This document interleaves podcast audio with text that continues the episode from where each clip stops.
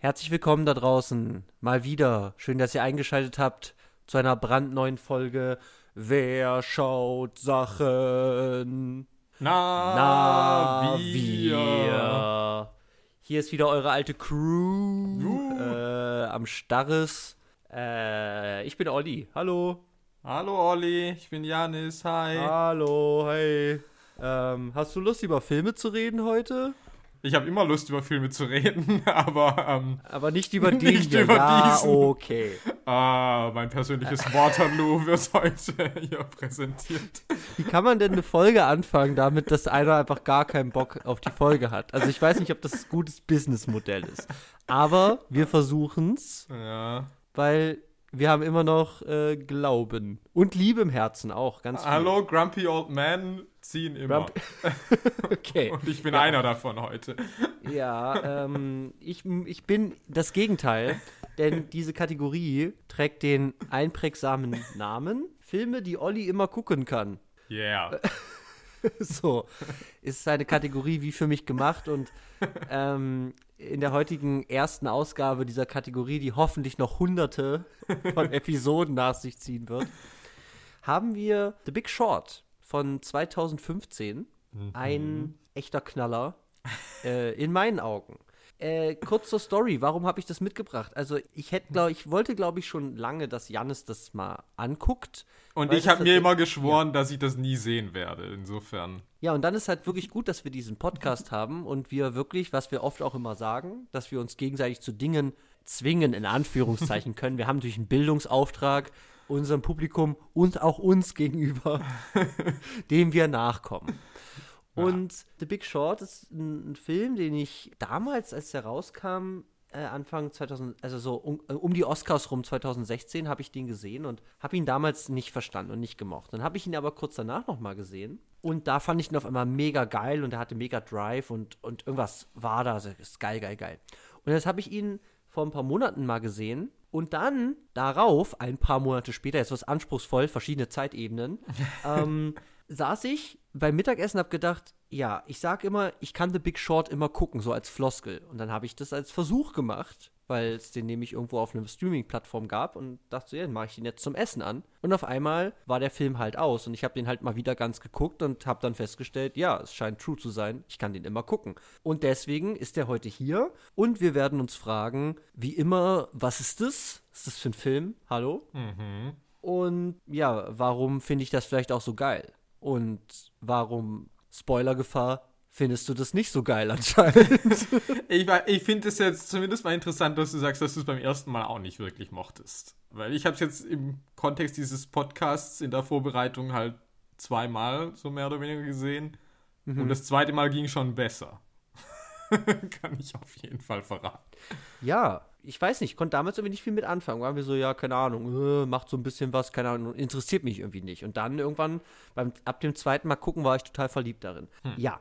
Wir fangen erstmal an. Es gibt ein paar äh, Rahmendaten von mir. Wie gesagt, The Big Short ist aus dem Jahr 2015. In der Regie haben wir hier Adam McKay, der seit 2004 eigentlich ein äh, Comedy-Garant im amerikanischen Hollywood-Kino war, der eben mit Filmen wie ähm, Anchorman 1 und dann auch später die Fortsetzung ähm, dafür verantwortlich war. Hat eben aber auch so Filme wie Stiefbrüder, Ricky Bobby, The Other Guys, die etwas anderen Cops oder jetzt eben auch vor kurzem, erst Ende letzten Jahres, ähm, Don't Look Up verantwortet. Ist also immer noch heiß im Business. Ja, also man kann vielleicht so sagen, er hatte so die Comedy-Zeit und praktisch seit The Big Short ist er jetzt mehr im politischen Kino. Es ist so eine Vielleicht Frage, was es tatsächlich ist. Mhm. Also zumindest vielleicht immer noch mit Humor, aber Mhm. zumindest jetzt nicht auf so einer richtigen Comedy-Comedy-Schiene, sondern immer noch mit irgendwie realen Hintergründen oder ernsteren Ansprüchen auch dabei. Ja, das lässt sich vor allem auch, glaube ich, daran sehen. Ich glaube, dass da mit The Big Short auch wirklich die Award-Garantie so ein bisschen auch losgeht. Also, dass zumindest, selbst wenn es nicht super ausgezeichnet ist oder nominiert wird, dass zumindest Adam McKay-Filme auch aufgrund der Schauspieler, die er dann vielleicht auch anzieht, also in ganz anderen Kategorien irgendwie überhaupt genannt würden, eben für Oscars, Golden Globes, also die ganzen Hollywood-Preise viel stärker einfach nominiert ist. Sowohl im Regie, Schreiben als auch eben einzelne DarstellerInnen. Ja. Also da kriegt das nochmal so ein neues Level. Und das ist, sagen wir mal, hier The Big Short ist, würde ich sagen, der Anfang dieser neueren Phase in Adam McKays Schaffen. Noch ähm, hinter der Kamera haben wir Barry Aykroyd, den ich gern nennen würde, weil es eben ein Mann ist, der sehr viele Filme mit Paul Greengrass gemacht hat, den letzten Born zum Beispiel oder auch Captain Phillips, aber eben auch mit Catherine Bigelow ähm, Hurt Locker zum Beispiel gemacht hat, also kein Newcomer zu diesem Zeitpunkt, sondern auch da schon eigentlich sehr etablierter Kameramann. Und jetzt müssen wir aber vor die Kamera, denn da sind alle.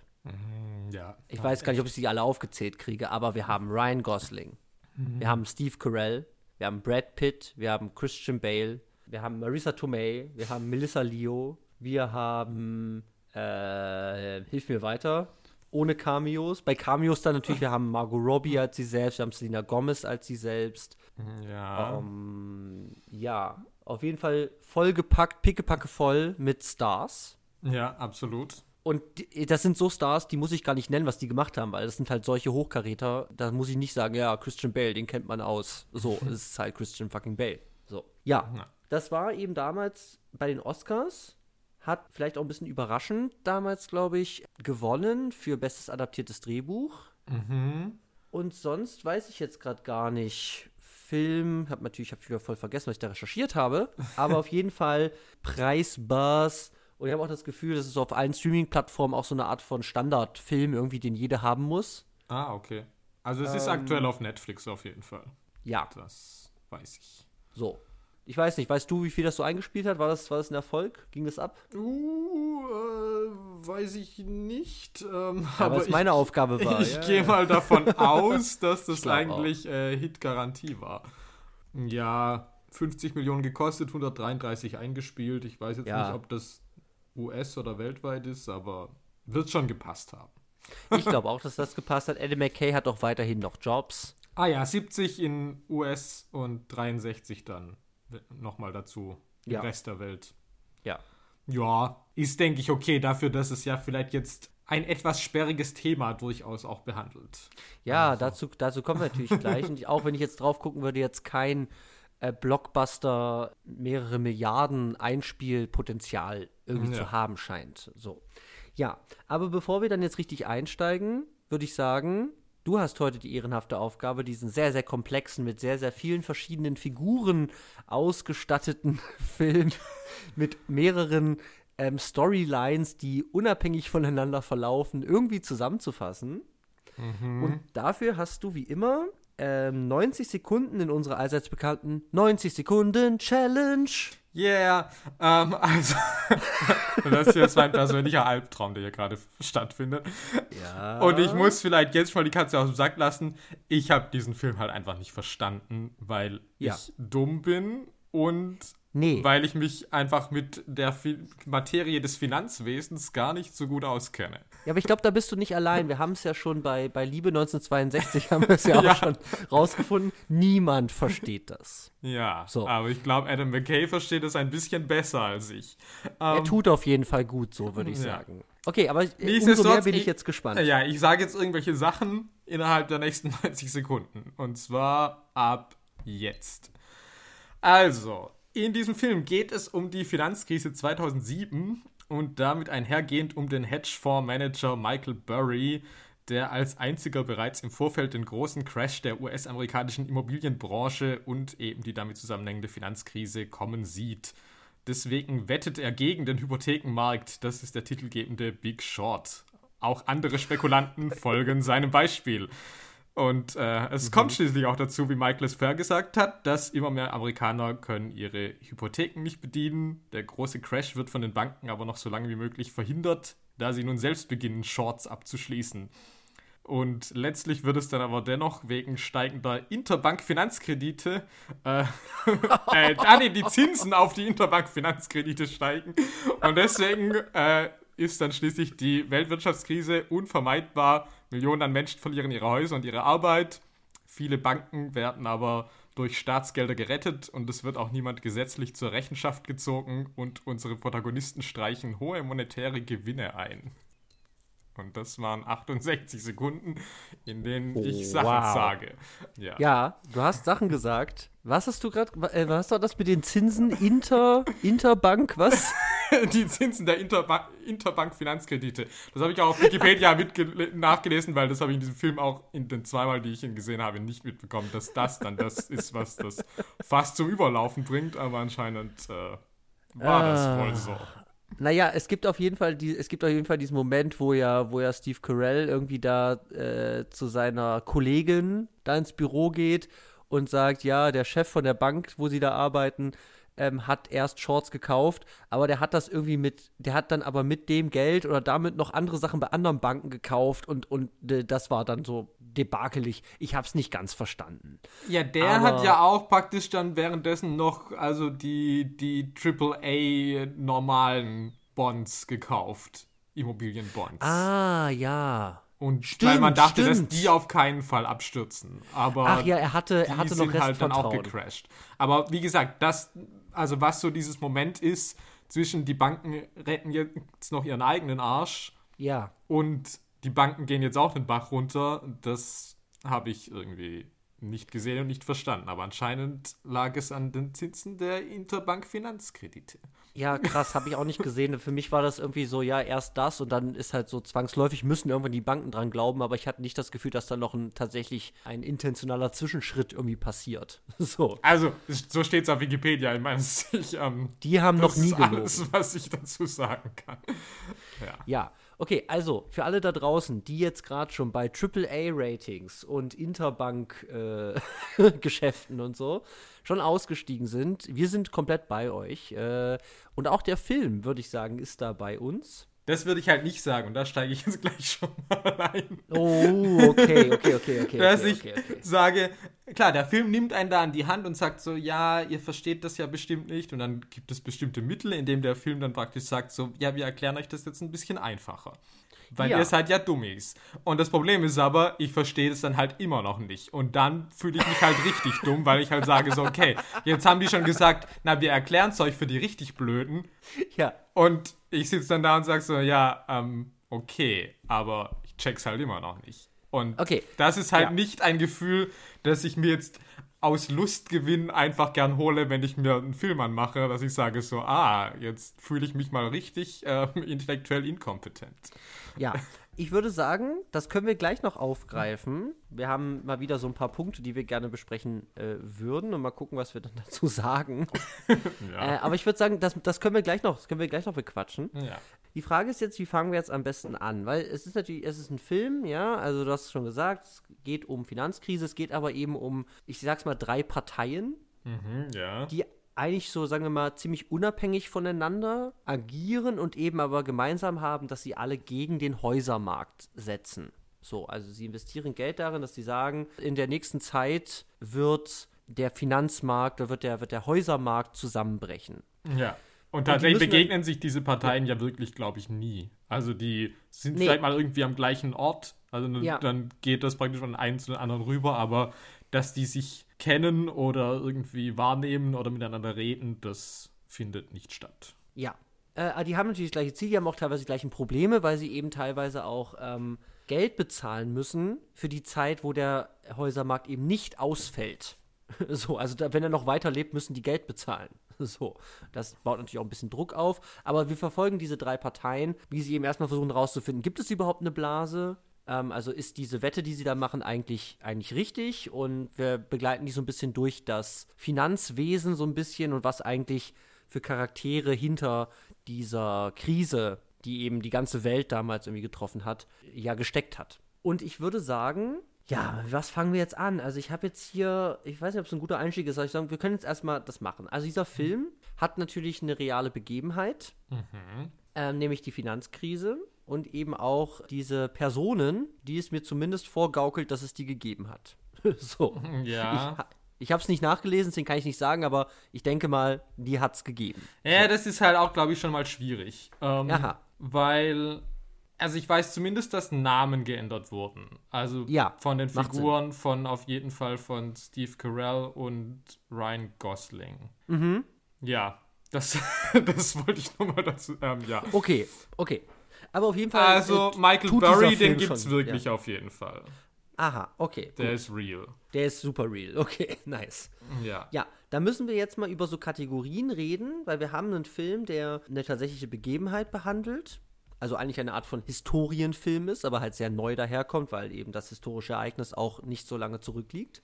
Und jetzt müssen wir über Ebenen des, ich sag mal, des Dokumentarischen reden. Sowas kann man natürlich machen, wenn es aus einer Zeit kommt, wo man vielleicht auch Dokumente äh, noch hat. Ich weiß nicht, wenn man jetzt so Alexander macht, ob man dann so Bilder, gemalte Bilder hochhält oder so, so hier, so sah der aus, weiß nicht. Das Ähm, werden ja. wir sehen, wenn wir jemals Alexander besprechen sollten. Ja, ähm, hast du Momente des Dokumentarischen in irgendeiner Form hier gesehen? Naja, wir haben auf jeden Fall ja wirklich Archivmaterial, das teilweise eingeblendet wird. Ähm, Aha. Allerdings ist es vielleicht öfters mehr um so ein bisschen Zeitgeist. Also Wir haben dann, keine Ahnung, einen Clip von Britney Spears, wir haben ein Bild von, keine Ahnung, Tom Cruise in Top Gun.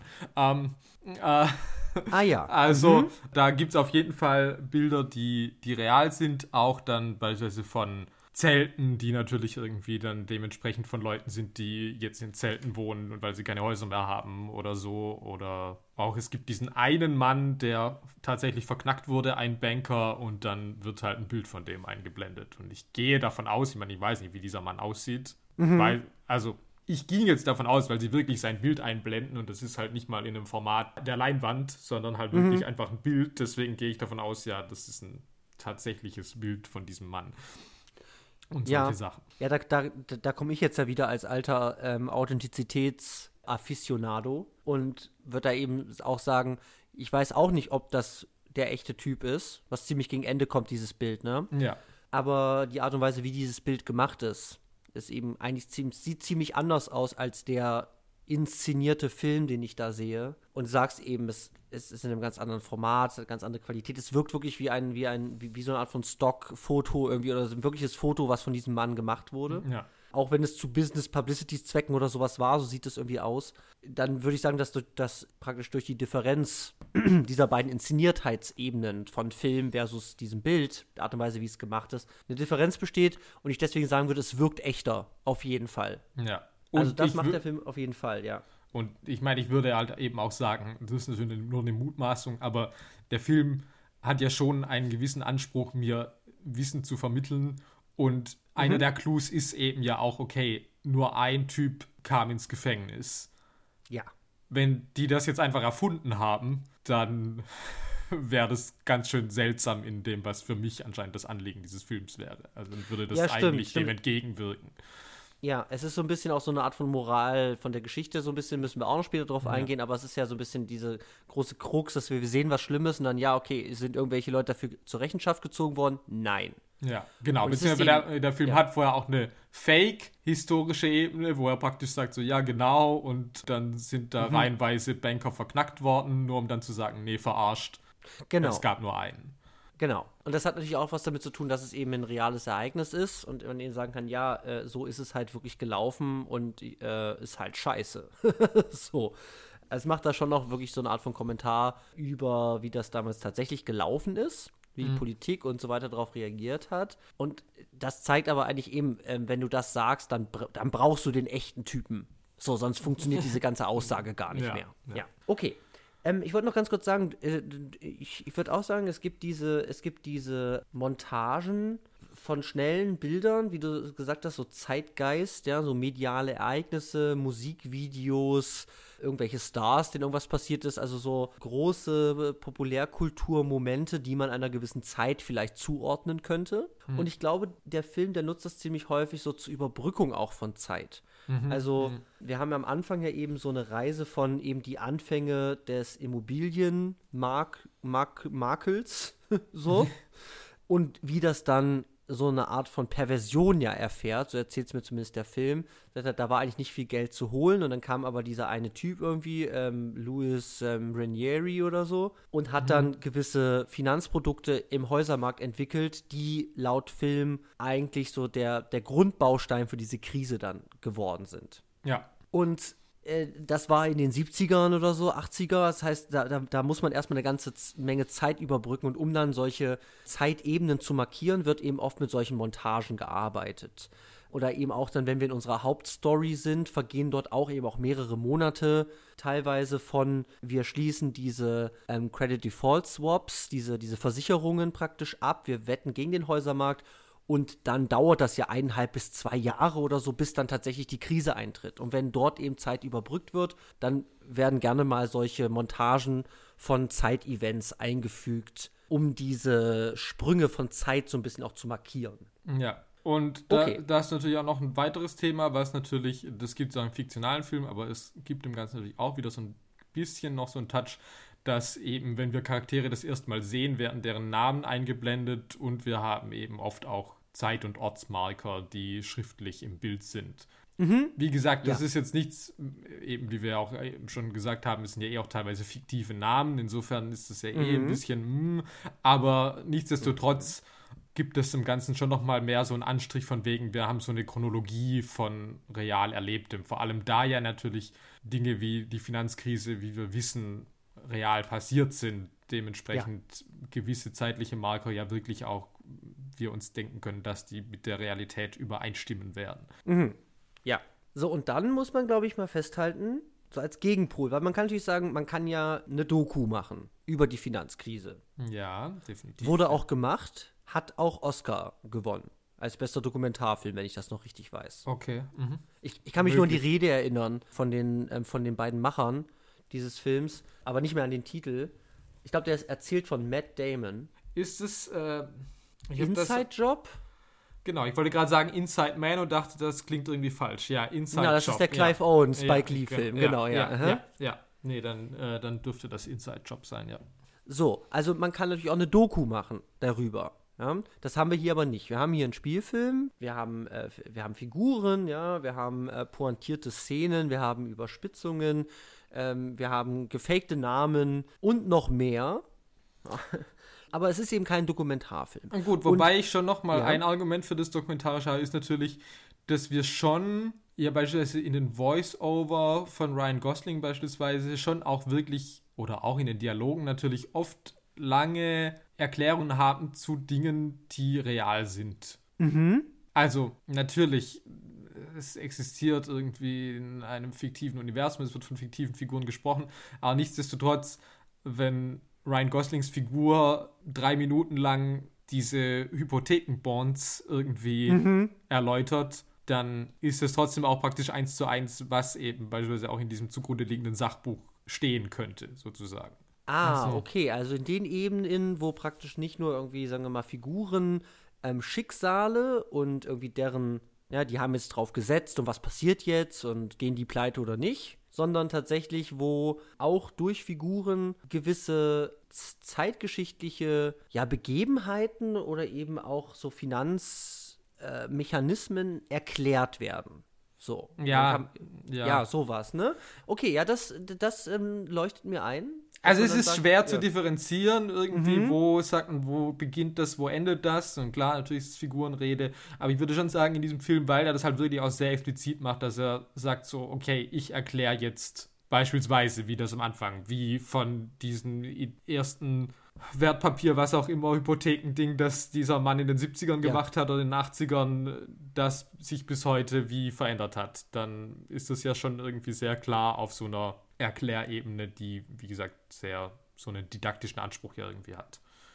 Und ja, ich würde da noch mal rein strukturell irgendwie unterscheiden zwischen wirklich so ähm, einer Darstellung von historischen Begebenheiten und solchen, also ich kann es gar nicht richtig benennen, aber ich meine, wenn der halt erklärt, wie der Häusermarkt funktioniert, dann klar ist das auch was Menschengemachtes, aber ich habe das Gefühl, das ist weniger, da hast du weniger Interpretationsspielraum auf dem Papier.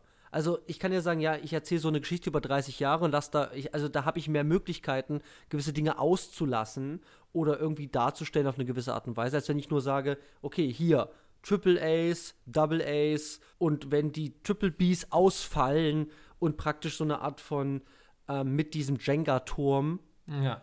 Äh, von Ryan Gosling und seiner rassistischen Crew, äh, er auf jeden Fall, äh, da, da irgendwie unterwegs ist, da habe ich das Gefühl, es ist irgendwie was Zeitloseres, was natürlich schon auch einfach an der Zeit gebunden ist, diese, diese Funktionsweise dieses Marktes, aber es ist so eine Art von Simulation, wirklich so ein Anschauungsbeispiel von, hey, so funktioniert ein ähm, System, nämlich das Finanzsystem oder das Häusersystem. Also irgendwie habe ich das Gefühl, es ist nochmal was anderes als irgendwie ähm, historische Ereignisse und deren Ablauf zu erzählen oder darzustellen. Ja, weil es halt wirklich nicht, weil es sich nicht in der Erzählung ähm, Ja. also nicht in einer fiktiven Erzählung darstellt. Also es ist jetzt nicht irgendwie, Ja. wir sehen das Schicksal eines Menschen und dann, ich hatte doch Triple A's und jetzt fallen die aus oder so und ich lerne Ja. das dann dadurch, dass es irgendwie passiert, sondern es ist wirklich, es wird einfach gesagt. Also es wird einfach nur Ja. mündlich dargelegt. So Ja. ist es. Punkt. Mhm. Also es könnte eigentlich auch auf eine gewisse Art und Weise so eine Art von ähm, YouTube-Erklärvideo der Finanzmarkt. So in drei Minuten mit Jenga-Turm. Ja, genau. So. Ja, ja. Und, und, und, das wird dann, dann so rein, ähm, es wird dann, dann so rein montiert in diese eigentliche Story, hat man so das Gefühl. Es wird natürlich auch damit verbunden mit Figuren und wie die darauf reagieren, aber in der reinen Qualität hat das eigentlich eine Erklärfunktion, wie du sagst. Ja, okay, Ja. nice. So, diesen ganzen ähm, historischen Sachen, wo ich sagen kann, ja, ich kann da, eine Do kann da eine Doku drüber machen, historische Ereignisse, Archivmaterial und so weiter, gibt es einen ganz großen Block, der eigentlich das Gegenteil davon ist. Und das ist eine Art von, ich, ich würde es mal Verfremdungsverfahren nennen. Ja. Also wo man eben nicht sagt, wir stellen etwas als das dar, was es ist, oder wir sagen, okay, so ist es, so wie wir es zeigen und behaupten eine gewisse Echtheit des Ganzen, sondern wir machen ganz klar, dass wir ein Film sind und dass wir auch lügen oder dass wir auch lügen können und wir machen gewisse Dinge, die man sonst sagen, ja, so ist es, machen wir hinterfragbar. So. Für alle ähm, Literaturfans da draußen, der Verfremdungseffekt geht natürlich auf Bertolt Brecht zurück. Yay, Bert. Ähm, aber ähm, Brecht hat natürlich auch in, in, in also heute, heutzutage ja auch nochmal umso mehr großen äh, Eingang gefunden in den Film, ohne tatsächlich für Film irgendwie geschrieben zu haben damals, seine, ähm, seine Theorie vom Verfremdungseffekt, sondern eher fürs Theater und für die Literatur. Aber gewisse Dinge natürlich übernommen wurden. Und ich würde sagen, vieles, was ich hier in diesem Film sehe, entspricht schon diesen Prinzipien von eben auch, was, was ja ähm, auch Brecht ja irgendwie spannend fand, historische Ereignisse äh, wieder zugänglich zu machen. Sie als veränderbar, sagen wir mal, darzustellen. Oder zumindest eben die, die reine, ich sehe es in der Kunst und die Kunst sagt dann, ja, so war es. Diesen Gestus von, ich bin unhinterfragbar richtig und deswegen schluckt das, zu zerstören. Und ja, was haben wir hier? Ich würde erstmal sagen, wir haben einen Erzähler. ja. So, wir haben, ähm, wie heißt der, Jared ähm, äh, Vanette. Vanette, ja, Oder, ja, von, von der Deutsche Bank. Und der ist eigentlich unser Erzähler. Er ist irgendwie nicht unsere Hauptfigur, weil die gibt es gar nicht so richtig. Aber er ist der, der uns von Anfang an diese Geschichte irgendwie erzählt. Der guckt auch in die Kamera, auch gegen Ende, wenn er seinen Scheck da kassiert und macht dann nochmal so ein Resümee. Ja, ich habe ja gesagt, ich bin nicht der Gute in der Geschichte und ich fühle, wie er mich, wie er mich judgt und so. Ja. Also da auf jeden Fall. Und es gibt eben dann nochmal davon abgeleitet oder so eine Stufe drunter, gibt es dann eben auch einzelne Figuren, die eben nicht die Erzähler sind, aber sich auch in die Kamera wenden.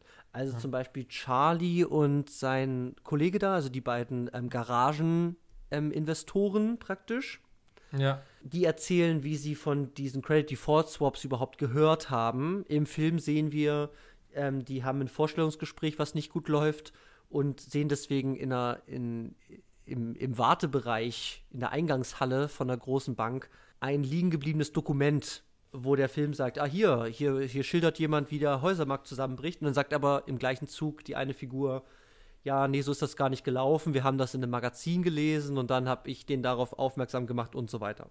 Ja. Und es gibt es eben auch, wenn Figuren vorgestellt werden. So, ja, der, da ist was mit seinem Vater gewesen, aber der redet da nicht drüber und guckt in die Kamera und sagt, da rede ich nicht drüber. Zum Beispiel. Also Blicke in die Kamera, reden mit der Kamera oder auch externe Erzähler, Erzählerstimmen sind hier vorhanden. Ja.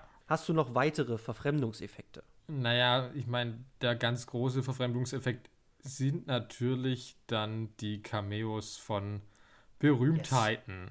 Ja. Und da ist es aber vielleicht auch wieder interessant, dass es eigentlich ja wiederum auch wieder aber zurück in den dokumentarischen Charakter geht. Mhm. Also, ganz kurz, also es ist irgendwie, also relativ am Anfang ist das erste Mal, dass es passiert ist. Es wird über viel Finanzjargon irgendwie wird ja. hin und her geschwungen und dann heißt es ja, falls Sie das nicht verstehen, hier ist Margot Robbie in einem Schaumbad, die kann mhm. Ihnen das jetzt erklären. Und ja. dann sehen wir Margot Robbie in einem Schaumbad und sie spricht in die Kamera und adressiert uns und erklärt uns das. Und die Sache ist natürlich hier wieder, also klar, es wirft uns natürlich einerseits raus, weil wir eben nicht eine Figur sehen, sondern wir sehen Margot Robbie als sich selbst. Im mhm. Unterschied zu dem restlichen Film, in dem ja Darsteller andere Personen verkörpern. Mhm. Und dabei ist es natürlich vor allem, dass sich, dass die Diskrepanz ja irgendwie daraus wächst, dass ich nicht davon ausgehe, dass wenn ich jetzt sage, hey, wer kann mir mit Finanztermini helfen, dass ja. ich denke, dann macht das Margot Robbie normalerweise. Das wird dann auch so ein bisschen konterkariert dann später auch, dass sie ein, einmal so einen Wirtschaftsökonomen oder was der ist halt da hinsetzen, einen ganz berühmten mhm. und daneben halt Selina Gomez und dann erklären die das halt zusammen. Weil an mhm. sich wäre ja in einer Dokumentation das eigentlich ja jetzt nicht unüblich, also jetzt vielleicht nicht gerade im Schaumbad, aber dass man sagt, ja gut, und hier schneidet man jetzt eine für dieses Fach berühmte Person mhm. rein, die mhm. das nochmal in ihren Worten erläutert. Also das ja. wäre jetzt im Dokumentarfilm eigentlich gang und gäbe. Mhm. Aber natürlich ist es hier in einem fiktiven Film und dann wiederum aber mit aus der realen Welt bekannten Persönlichkeiten natürlich ein ziemlich wilder Mix sozusagen. Mhm. Ja, ich würde, ich würde mal, also ich glaube, ich habe das Gefühl, also bitte korrigiere mich, ich habe das Gefühl, wir brauchen eine andere Kategorie als, als das Dokumentarische, weil das Dokumentarische, habe ich das Gefühl, ist eben eine Art von Darstellungsform, eine Bebilderungs- oder Verschriftlichungsform, zu sagen, man hält etwas fest. So, oder man, man, man äh, beglaubigt, dass etwas passiert ist durch die Echtheit des Darstellungsdokumentes. So. Ich habe das Gefühl, dass es hier eher wirklich in so eine Art von wie soll man sagen, ja, Didaktik oder, oder, oder Pädagogik, eine Art von Wissensvermittlung eigentlich ist. Also jetzt nicht mhm. nur zu sagen, ich erzähle eine Geschichte, es gibt Einfühlung, Emotionen. Das ist die Frage, was heißt hier Wissen? Weil ich lerne auch eh in jedem Film etwas, weil ich zum Beispiel die Figuren gar nicht vorher kannte. Dann lerne ich, aha, Forrest Gump kann nicht laufen, hat komische Beine. Okay, habe ich vorher nicht gewusst, lerne ich durch den Film. Ah, ja, gut, aber da ist ja schon auch die Frage, ist das Lernen also, ja, genau. weil, es hat, also ja, ja, ja, es hat aber auf jeden Fall, es hat auf jeden Fall die Dinge, die ich hier lerne, haben ein reales Vorbild in der re realen Welt. So. Ja. Und da, über die erfahre ich etwas in einem fiktionalen Film. Ja. Also ich würde ich würd versuchen, das Ganze so mit so einer Art von Wissensvermittlung irgendwie oder so Informationsvermittlung so ein bisschen zu benennen. Und, und da brauchst du eben, du hast total recht, also in einem, in einem Dokumentarfilm, der sagt, wir, wir, wir legen Wert darauf, äh, zu sagen, die Infos, die wir hier verbreiten, sind true, indem wir sagen, die Infos, die hier kommen, kommen von Leuten, die Ahnung haben. So. Dass nicht eben irgendeiner das erzählt, sondern sagen kann, okay, der, der es dir erzählt, ist ein Fachmann für Geschichte. Dann wird unter eingeblendet, der hat 50 Bücher zur Nazi-Zeit geschrieben. Sage ich, okay, alles klar, von dem höre ich mir was an. Der scheint Experte oder eine Expertin zu sein. Hm. Hier ist es nicht so, wie du gesagt hast, außer eben dieser Wirtschaftsmann, der scheint kompetent zu sein. Selina Gomez rufe ich nicht an, wenn ich Wirtschaftsfragen habe. So. Und Margot Robbie auch nicht und Anthony Bourdain auch nicht. Ja. Aber was die eben sagen, ist ganz klar wissensvermittelnd, weil sie versuchen, dir etwas zu erzählen über die Funktionsweise dieser damals ja einflussreichen Finanzprodukte oder Verfahrensweisen im Häusermarkt, die dann zu dieser Krise dann geführt haben. Und ich glaube, es gibt natürlich noch ganz viele, also, also man kann, glaube ich, ähm, dieser ganze Film ist teilweise irgendwie auch verfremdet, äh, okay, diese ganzen, ähm, ja, Collage eben von Dingen, dass diese Bilder, historischen Dokumente da dazwischen gehen. Also da wird ja ständig eigentlich, sagen wir mal, eine, eine klare, konsistente Fiktion wird eigentlich gebrochen. Dieser Film sagt mir die ganze Zeit, dass er ein Film ist. So, das kann man auf jeden Fall sagen. Bis auf einzelne Szenen, mhm. aber dieser Gestus zieht sich sehr, sehr stark durch diesen ganzen Film. Aber diese, diese, diese Cameo-Szenen, diese drei, die sind wirklich speziell, würde ich sagen, weil die eben ganz, ganz spezielle Themen haben, nämlich, okay, hier gibt es einen Begriff und es ist wichtig, dass man den versteht, so sagt es der Film, aber keiner weiß, was das ist und niemand hört zu. Also das sagt zumindest auch, glaube ich, ähm, Ryan Gosling. Er sagt so, ja, sie wollen einfach, okay, sie hören diese ganzen Sachen, keine Ahnung, buh, langweilig. So. Hm. Und dann sagt man, und das kann ich verstehen, weil so eine Doku über das Finanzwesen stelle ich mir auch trocken und anstrengend und kompliziert vor. Aber es wird vielleicht einfacher, wenn es mir eben Margot Robbie in einem Bubble Bath halt erzählt. Mit dann doch einigermaßen einfacher Sprache. Und auch wenn man es nicht versteht, ja trotzdem auf einem anderen Niveau, als es vielleicht ein total verrückter Wirtschaftsprofessor in einer Vorlesung machen würde. Ja. Also ich würde sagen, es gibt sich schon Mühe, schwieriges Wissen einfach konsumierbar zu machen. Ja, ja. So kann man das, glaube Ja, ich, einordnen. Also das ist alles so eine Erleichterung von schwierige Themen. Aber hier ist halt Selena Gomez und die spielen halt irgendwie Blackjack oder so. Und Anthony Bourdain sagt halt, ja, okay, ich erkläre euch jetzt hier so Finanzbusiness mit, ich mache hier so eine Suppe aus altem Fisch. Ja, gut, das ist schon ein relativ einprägsames Bild, ja. Genau, es sind so einfache Verfahren von, wir übersetzen ähm, schwierige Finanzprodukte, was auch immer, Verfahrensweisen in ähm, einfache Beispiele, die man verstehen kann. So zumindest die Anlage. So. Und du sagst, du hast es trotzdem nicht verstanden. Ja, nicht so wirklich, nee. Also ich meine, das bei Anthony Bourdain, das schon wirklich, aber uff, Mhm. bei den anderen, ja, ging so. Oder beziehungsweise es hat mir dann trotzdem für den weiteren Filmverlauf oft halt nicht so, also es hat mir dann schon etwas geholfen, aber nicht in einem ausreichenden Maße, dass ich jetzt gesagt hätte, okay, durch, da, durch diese drei Szenen habe ich jetzt genug Input bekommen, um den Rest des Films wirklich nachvollziehen zu können. Ja, ist auch, ist auch wirklich die Frage, ne? Ich habe ich hab so das Gefühl, die leisten vielleicht auch gar nicht so ein groß. Also, die helfen natürlich schon gewisse Dinge, weil diese Begriffe, die sie erklären, zum Beispiel gerne mal immer wieder kommen. Ja, So halt CDO oder so. Ich meine, das kommt hundertmal in diesem Film. Aber es, ich habe auch das Gefühl, dass es gar nicht, so, gar nicht so wichtig ist für den Fortschritt, sondern wirklich so rausgelöst ist von einer weiteren Ebene neben, ich fühle mit Figuren mit und gucke mir deren Schicksale an. Nämlich wirklich so ein bisschen konsumierbareres Wissen über ein historisches Ereignis zu erfahren, was vielleicht. Also jeder weiß, dass das existiert. Ich verstehe diesen Gest, also ich verstehe, woher dieser Film kommt, nämlich zu sagen, wir wissen alle, dass das passiert ist, aber weiß wirklich jemand, was da richtig passiert ist? Wenn du jetzt da nicht in der Materie drin bist? ja, nee, klar, also ich nicht, äh, definitiv Ja, nicht. Ich halt auch nicht. Also ja, keine Ahnung, äh, was da damals passiert ist. Irgendwas, was äh, mit den, mit, mit hier ähm, Lehman Brothers. Okay, alles klar. Ich habe keine Ahnung, was das Problem war. so. Oder wie es dazu kommen kann, ähm, dass so eine globale Wirtschaftskrise auf einmal ähm, eben entsteht. Und deswegen verstehe ich diesen Gestus dieses Films zu sagen, okay, wir erzählen auf der einen Seite eine Geschichte, wir er- versuchen aber auch ein schwer zugängliches Thema zugänglicher zu machen. Und ich glaube, das macht der Film und ich mag das tatsächlich sehr gerne. So, und ich, ich verstehe es auch nicht ganz, aber ich habe zumindest das Gefühl, ich verstehe es besser als, als vorher. so, sage, okay, das sind super abstrakte Sachen, was ihr mir hier erzählt, aber ich habe das Gefühl, zumindest irgendwie raff ich so ein bisschen was, was hier eigentlich abgeht. Ja, ja. Und du hast nicht das Gefühl, dass du klüger bist als vorher. Naja, jetzt habe ich halt irgendwie so ein Halbwissen, wo es mir aber halt auch nicht wirklich hilft, weil es halt auch irgendwie, also das, ja, geht so. Also äh, wirklich kompetent mich dazu äußern kann ich jetzt halt trotzdem nicht. Ja, das ist wieder der Nachteil, ne? Wenn du halt keine Expertendoku bist, dass dann so ein bisschen auch das Vertrauen in das Wissen, was, ist, was man dann da bekommt, ja auch einfach ein bisschen verloren geht. Weil wenn mir das irgendwie Professor irgendwas erzählt, sage ich, ja, okay, das scheint wohl true zu sein. Ja, und eben auch bei diesen Cameo-Szenen, was ich auch schon gesagt habe, da, da lassen sich natürlich auch die, diese ganzen Verfahren von Figuren gucken in die Kamera und so. Also die sind auf einer anderen Realitäts- oder Fiktionsebene auch eh. Die sind irgendwie rausgelöst in einem, hey, ich erzähle jetzt in die Kamera den ZuschauerInnen etwas über das Finanzbusiness. Ja. So. Okay. Hast du noch weitere verfremdende Sachen? Hm, eigentlich wüsste ich jetzt nicht unbedingt. Okay.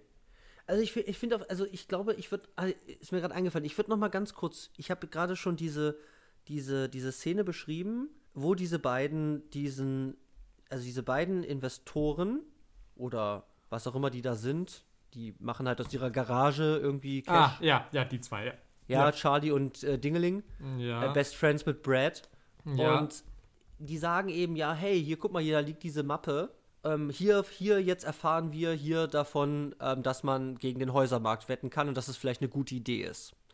Und direkt im, im Nachgang sagt eine Figur, die gleiche Figur, springt praktisch raus, guckt in die Kamera und sagt, nee, so ist das gar nicht passiert. Während es eigentlich noch passiert. ja. Und das war aber für mich halt auch so, dass wo ich halt sage, so, ja, gut, okay, ja. Mhm. Also, Das war mhm. für mich jetzt halt auch so was, wo ich nicht wusste, was ich damit anfangen soll, weil ich ja. jetzt weder diese Szene so krass fand, dass ich dachte so, wow, ja, okay, das wäre halt der geilste Clou gewesen, wenn die das da auf diesem Tisch gefunden hätten. Mhm. Noch halt dann die reale Sache so war so, ah, ach so, stattdessen mhm. war das so, also es war so, dass ich dachte, ja, okay. Mhm. Also beide Varianten nehmen sich jetzt für mich für die Erzählung nicht. Es ist nicht, dass ich bei dem einen sage, ja, das wäre eine richtig geile Story gewesen und beim anderen denke, das wäre aber wirklich lame gewesen. Mhm. Und dann war es halt auch so, dass ich dachte, ja klar, kannst du machen, Film, aber könntest halt auch sein lassen. so. Ja, das teile ich ein bisschen tatsächlich also mir, mir, fällt diese Szene immer so auf, weil es halt wirklich so ein krasser Eingriff in die ähm, glaubhafte Fiktion ist. Also eine, eine, Fiktion zu erzählen und direkt, noch während sie passiert, reinzuspringen und zu sagen, nee, so ist es nie passiert. Während diese Szene aber behauptet, dass sie so passiert ist. Und ich meine, also weil, ja. du, ich verstehe es ja am Ende, ja, als es praktisch dieses, okay, und dann kommen alle Banker in den Knast. Und ja. da ich mich nicht auskenne mit der Geschichte, habe ich das halt wirklich für eine halbe Sekunde geglaubt, auch wenn es mich sehr gewundert hat. Ja. Ähm, Okay, ja, da verstehe ich, warum, was der Film macht und warum er es macht. Ja. ja. Da ist es für mich sehr einleuchtend. Aber mhm. wie gesagt, bei diesem anderen verstehe ich es nicht und beim anderen finde ich es auch ganz schwierig, als sie in Las Vegas sind und es gibt mhm. diese Rede von irgendeinem Typen, bei der ja. Steve Carell sich immer dazwischen meldet und dann klingelt Steve Carells Handy und er geht ran und marschiert da einfach raus und dann genau. wendet sich halt Ryan Gosling zu uns und sagt, ja, Mark Baum hat das wirklich gemacht. Und ja. jetzt sitze ich halt da und sage, aber Mark Baum ist ja auf jeden Fall eine Figur, weil diese Person gibt es nicht.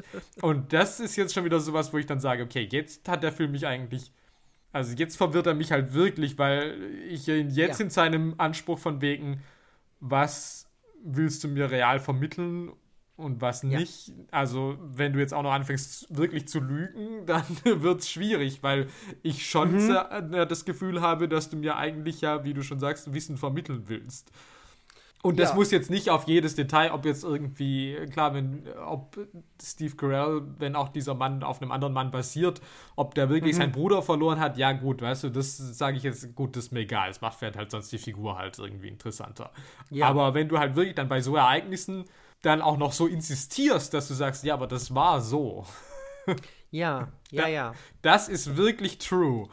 Und ich dann aber jetzt sage, ja, aber anscheinend weiß ich ja gar nicht, ob dieser Mann ja. überhaupt real ist, dann ja. finde ich das leicht merkwürdig auf jeden Fall. Es ist, also es ist wirklich crazy. Also ich würde ich würd wirklich sagen, bei dieser Szene mit diesen beiden in der Eingangshalle, diesem Dokument, was sie da haben, diesem Ordner, ja. da habe ich das Gefühl auch tatsächlich, dass es so ein bisschen Verfremdung um der Verfremdung willen ist.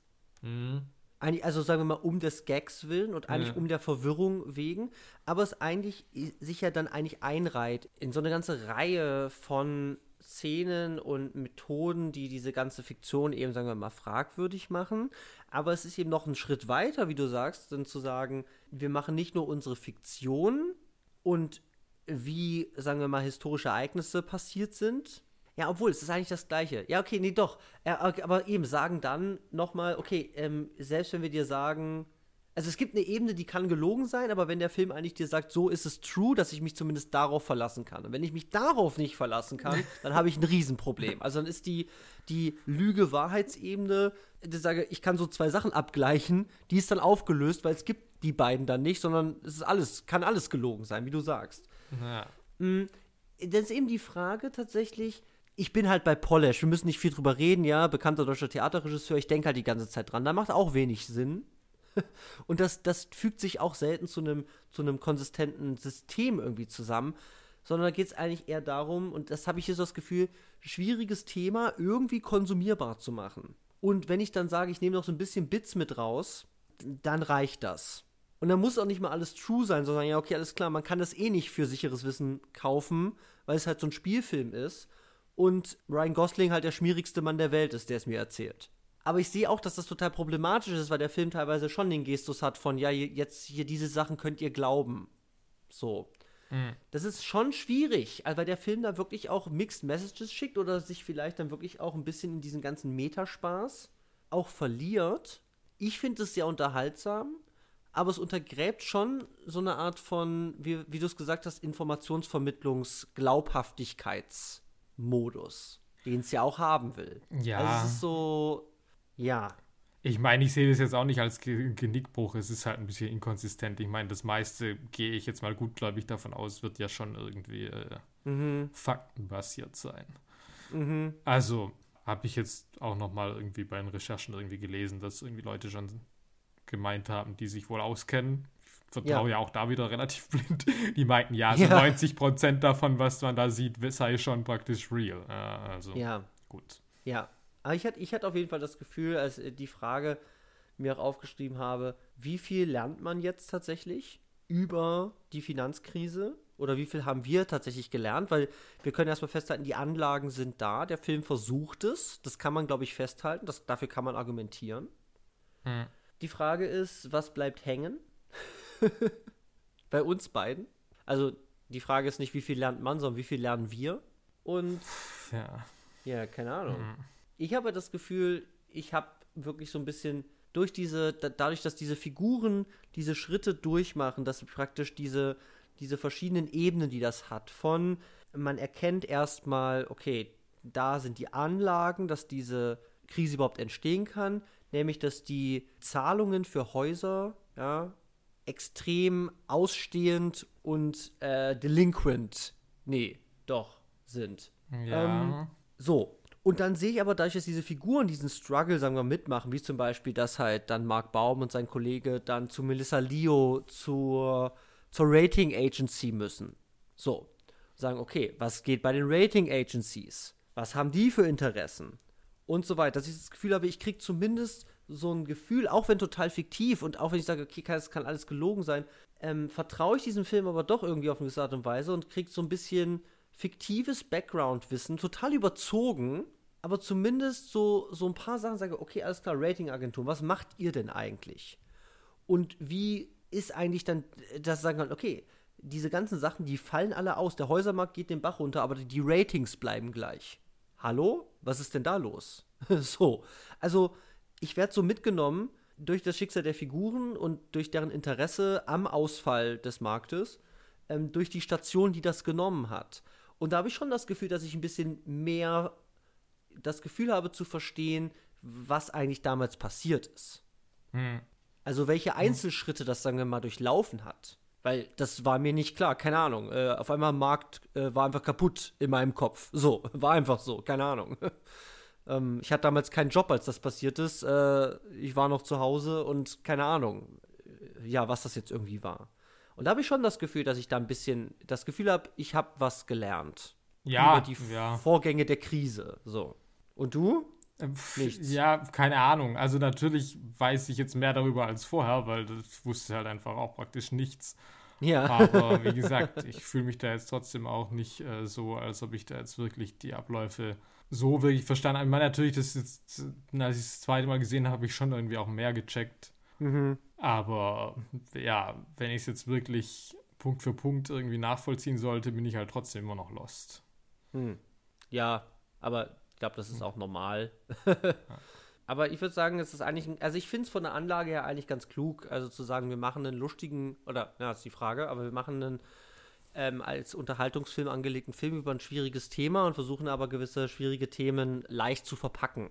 So. Aber diese schwierigen Themen dann eben nicht aufzulösen und zu sagen, ja, äh, es war halt so, die bösen Banker, und sage ich, ah ja, die bösen Banker waren es, sondern dann doch ein bisschen tiefer reinzugehen und zu sagen, hey, was ist damals eigentlich passiert? So. Und ich finde das eigentlich einen ganz spannenden Ansatz und ich gucke das tatsächlich sehr, sehr gerne an. Und ähm, ja, äh, wie viel lernt man? Keine Ahnung. Ich weiß, dass äh, Margot Robbie mir alles erzählen kann, wenn sie in einem Schaumbad sitzt und Selena Gomez beim Blackjack spielen ist.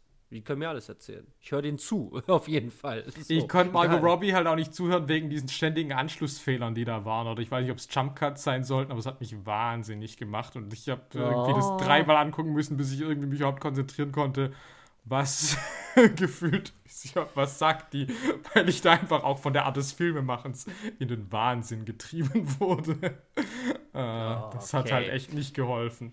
Ähm, Oh, okay. ja. Also ich würde mal sagen, also wir haben jetzt gerade viel, was glaube ich auch richtig ist, über so eine didaktische Haltung dieses Films, etwas zu erzählen, versus ja auch so ähm, Figuren, Stories oder eben auch sein, seine Verbindung zu eben historischen Ereignissen, dem, dem dokumentarischen, so ein bisschen rausgestellt. Wir können zum Verhältnis, glaube ich, zu historischen Ereignissen, können wir sagen, haben wir gewisse Sachen schon gesagt. Eben Namen wurden geändert, ähm, reale Ereignisse bleiben true. Die Namen der Banken, also die Banken gibt es wirklich, das ist klar. Jeder hat schon mal von der Deutschen Bank gehört oder so.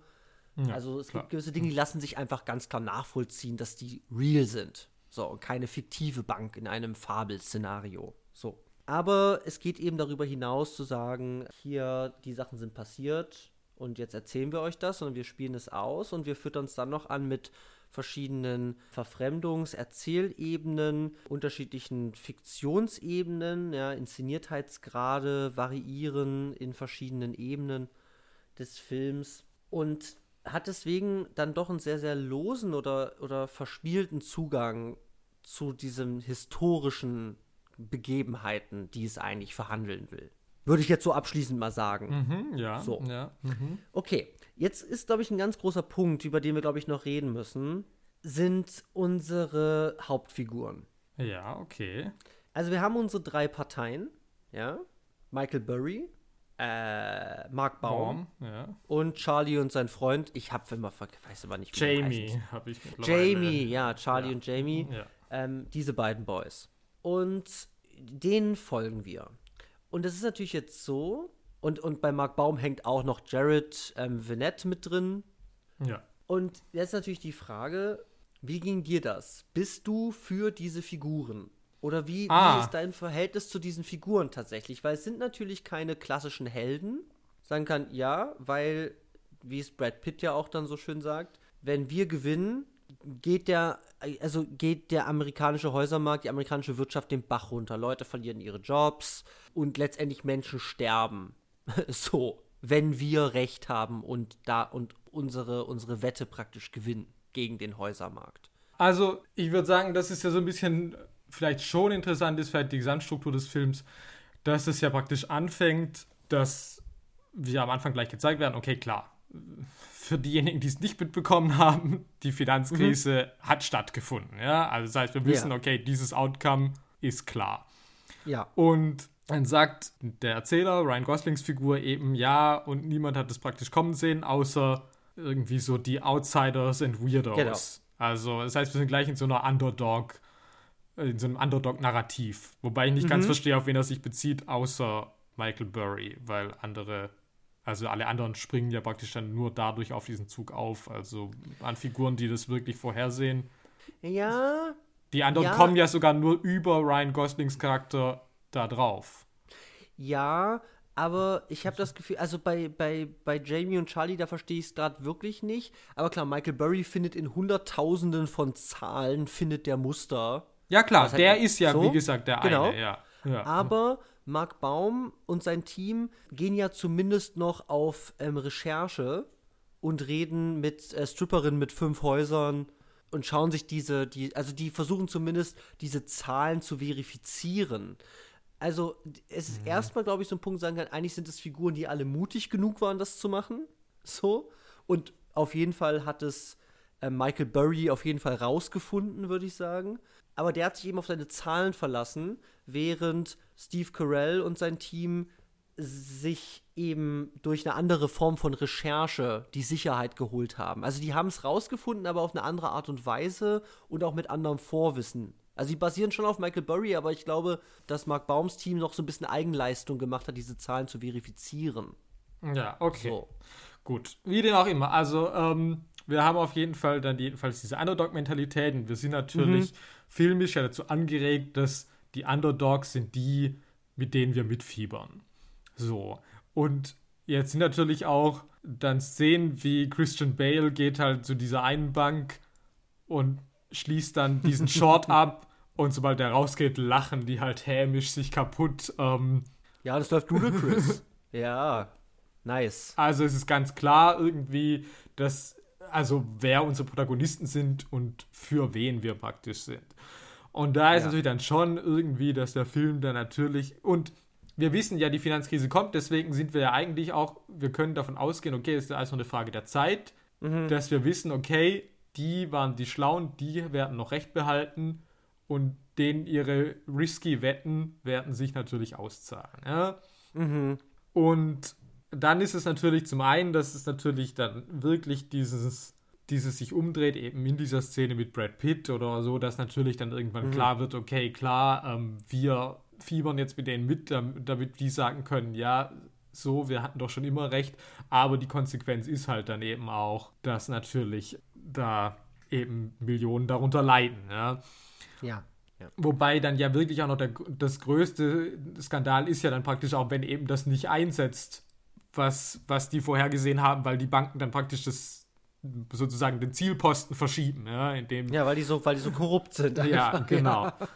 Und ja, das ist natürlich irgendwie vielleicht ganz interessant, aber mir war es dann trotzdem zu schwach, was diese moralischen Fragen angeht, weil ich das dann trotz allem irgendwie wir haben es dann auch nochmal ganz klar getrennt. Okay, Ryan Gosling wird reich und sagt, und sagt dann halt, ja, okay, ihr könnt mich verurteilen, ist mir egal. Und Ja. alle anderen feiern halt nicht ihre Erfolge irgendwie, indem sie fett einen drauf machen, sondern die haben ja dann irgendwie auch Gewissensbisse. Steve Ja. Carell hadert da lang damit. Das ist ja auch dann praktisch so diese, diese letzte Einstellung, dass er dann sagt, okay, dann verkauft sie und er sitzt da aber halt allein rum. Allerdings natürlich auch irgendwie auf einer Terrasse, die halt auf den Central Park rausgeht. Ja, Also ja. das setzt es natürlich schon in Relation, dass, ähm, dass das natürlich trotzdem irgendwie, trotz aller Gewissensbisse, haben sie natürlich trotzdem irgendwie, äh, also geschafft. Die haben halt, die haben Cash wie Die Harry. haben auf halt Cash wie Harry, ja, aber dann ist ja, Ja. auch eben dieser, diese E-Mail dann von Michael Burry, wo er praktisch Ja. sagt, ja, du praktisch, er hat seine persönlichen Beziehungen dadurch vergiftet und das ist gar nicht so toll und er Ja, schließt, der jetzt, schließt den jetzt den Fonds. Fonds. Ja. Mhm. Und das ist alles irgendwie dann schon, wo ich sage, es wird dann doch wieder ganz klar irgendwie. Also, das bleibt nicht so richtig spannend und so richtig, dass ich sage, Mhm. so, wow, da müsste ich jetzt nochmal drüber nachdenken, wie moralisch das eigentlich ist, was die eigentlich tun und wie sympathisch mir eigentlich diese ganzen Geschäfte sind, die diese Personen machen. Natürlich auch, weil sie im Vergleich zu natürlich den, den anderen, ja, also zu dem, was halt die Banken oder natürlich irgendwie äh, ganz viele andere der Nebenfiguren, die das System halt wirklich ausnutzen und äh, oder halt einfach betrügen oder halt wirklich Ja. Ohne Rücksicht auf Verluste auf ihren eigenen Profit ausgerichtet sind, da schneiden halt unsere Helden dann doch positiver ab irgendwie. Und Mhm. Ja, es ist richtig. Also man muss schon sagen, es, es, es baut so ein paar, so ein paar Stoppschilder irgendwie ein, wo es sagt, hey, so, so, so cool sind diese Leute auch nicht. so. Aber vor allem hinten raus habe ich das Gefühl, dass der Film sie sehr, sehr leicht auf jeden Fall von der Angel lässt. So, sagt, Ja. Selbst wenn Mark Baum da Gewissensbisse hat, sein Kollege Winnie oder so, wenn er so heißt, äh, der, der, der sagt dann irgendwie, ja, nee, wir sind nicht wie die, wir treten ihnen jetzt richtig hier in die Zähne. Ja. Und ich verstehe es aber nicht wie. Also wie schafft ihr das, wenn ihr jetzt die Sachen eincasht? Also klar, kriegen vielleicht das Geld von denen und so, aber also ich hab's, ich verstehe es aber nicht ganz. Also es wirkt, es wird so ein bisschen aufgebaut wie so ein heroischer Akt gegen das System, wenn die ihr Geld abholen, praktisch. Und naja, ich meine, halt das sagt ja verkaufen. wirklich nur irgendwie Winnie. Und ich meine. Winnie, ja. Ja, und ich meine, die anderen scheinen da ja schon nicht so überzeugt zu sein. Ich meine, es ist jetzt nicht dann so, dass Steve Carells Charakter dann sagt so: Ja, stimmt, du hast recht. Damit zeigen Ja. wir es ihnen jetzt richtig. Also, ich würde schon sagen, da ist jetzt schon nur die Frage Figurenrede, Filmrede, vor allem, weil Ja, Winnie ja wie- schon auch irgendwie klar davon profitiert, ja selbst. Also ich meine, der will, also der will ja einfach auch Überzeugungsarbeit leisten. Ja, aber, aber ich habe bei Winnie auf jeden Fall das Gefühl, dass die ja schon von Anfang an eigentlich so eine Art von, also so systemkritische Banker, sagen wir mal, sind. Also werden sie zumindest eingeführt da mit ihrem externen Ding und ja, wir hassen eigentlich so Leute wie hier Jared Vanette und so. Also die scheinen ja schon eigentlich von Anfang an so eine Art von anderer moralischer, also schon so eine Grundskepsis auch schon vor der Krise gegenüber dem System, sagen wir mal, auch zu haben. Und wenn der das sagt, dann habe ich nicht das Gefühl, wie wenn jetzt halt äh, Ryan Gosling halt sagen würde, so, ja, hier, gegen das System. Und sag, ja, wer bist du denn, braungebrannter Schmalztyp, so. Ich er ist schon eine andere moralische Instanz, aber ich verstehe, was du sagst. So. Ich meine, es ist natürlich ja schon irgendwie vielleicht auch das Argument von wegen, na gut, es geht halt trotzdem auch niemandem besser, wenn sie das jetzt halt nicht machen. ja, klar. Nein, so. Wäre halt ein Haufen Geld auf jeden Fall in den Sand geschmissen. Aber zumindest ja denkt halt, denkt halt äh, Mark Baum drüber nach. Aber klar, äh, weiß auch nicht. Weiß auch nicht, wie klug das ist. Aber ich habe das Gefühl, der Film äh, sagt mir da irgendwie so, das ist schon so eine Art von ähm, heroischer Akt irgendwie oder äh, dann einfach so, das ist cool, dass sie das jetzt machen. Hm, das ähm, weiß ich nicht. Ich würde halt okay. eher sagen, der Film sagt, dann fällt ja dann doch sehr auf, sehr klar an, gut, das ganze System ist halt korrupt und egal was du, also mhm. Egal was du machst, bist du dann halt immer irgendwie Teil davon. So ein bisschen. Mhm, ja, ja. Also du kannst nicht gewinnen, wenn mhm. du nicht das Spiel spielst. Sowas irgendwie auch vielleicht. Mhm. Also, und ne, das Spiel ist ja. halt einfach durch und durch halt krank. So irgendwie. Das ist ja, ja vielleicht schon. May sagt das, sagt das glaube ich, einmal, ne? Also, wie sagt so, so, äh, was, äh, Heilige leben, leben nicht äh, an der Fifth Avenue oder so. Ja, ja.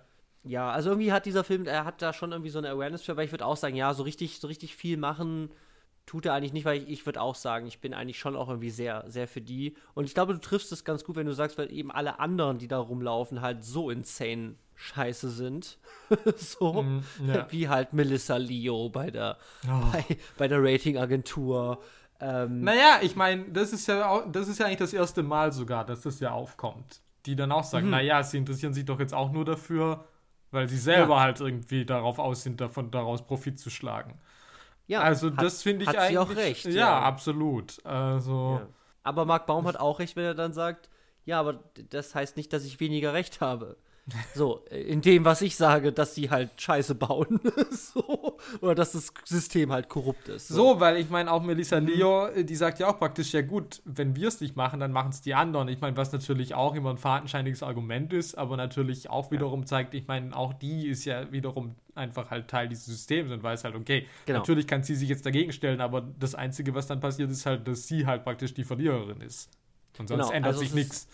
Also es ist mehr als das, als die, als die Korrumpiertheit oder, oder das Korrupte von Einzelnen, sondern wirklich, dass es so tief in die Strukturen dieses gesamten Systems eigentlich eingegangen ist, dass du gar nicht raus kannst.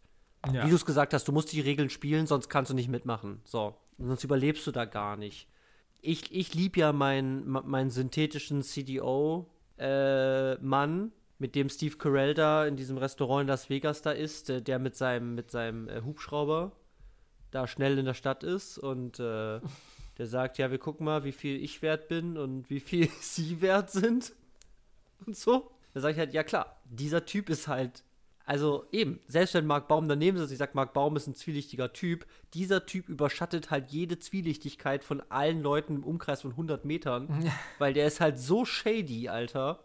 Ja. Äh, den kannst du gar nicht glauben, diesen Typen. so. Ja, und dann würde ich mal, würde ich mal überleiten tatsächlich noch mal ganz kurz, weil es ist eben, würde ich sagen, ein Film, der eigentlich auch sehr, also er ist ja voll mit Stars, ja. Mhm. Und es gibt viele Figuren. Ja. So. Ja. Und es gibt eben sowohl Hauptfiguren, es gibt aber auch Nebenfiguren, wie eben mein, äh, mein äh, synthetischer CDO-Dealer, den ich halt wirklich so liebe. Und das ist wirklich so ein Typ, wo ich sage, ich habe das damals gesehen und mir fiel so schwer, wirklich zu sagen, das ist ein Schauspieler weil ich wirklich, ich habe da, also ich habe gar kein Spiel mehr gesehen. Ich war einfach nur, dieser Typ ist so eklig und auch wenn es eine total forcierte Figur ist, ja, die ist klar auf den Punkt hingeschrieben und so, äh, vielleicht auch sehr konstruiert. Keine Ahnung, wenn er da sitzt mit seinem ekligen, schmierigen Grinsen, dann hat das doch so eine, so eine gewisse übertriebene Subtilität, wenn man das so sagen kann. Ähm, okay. Dass ich halt sage, okay, dieser Typ ist halt super, das ist halt so ein Businessmann. So in den Regeln der Fiktion dieses Dings und ich sehe halt keine Schauspieler. Da funktioniert diese Figur für mich so hervorragend.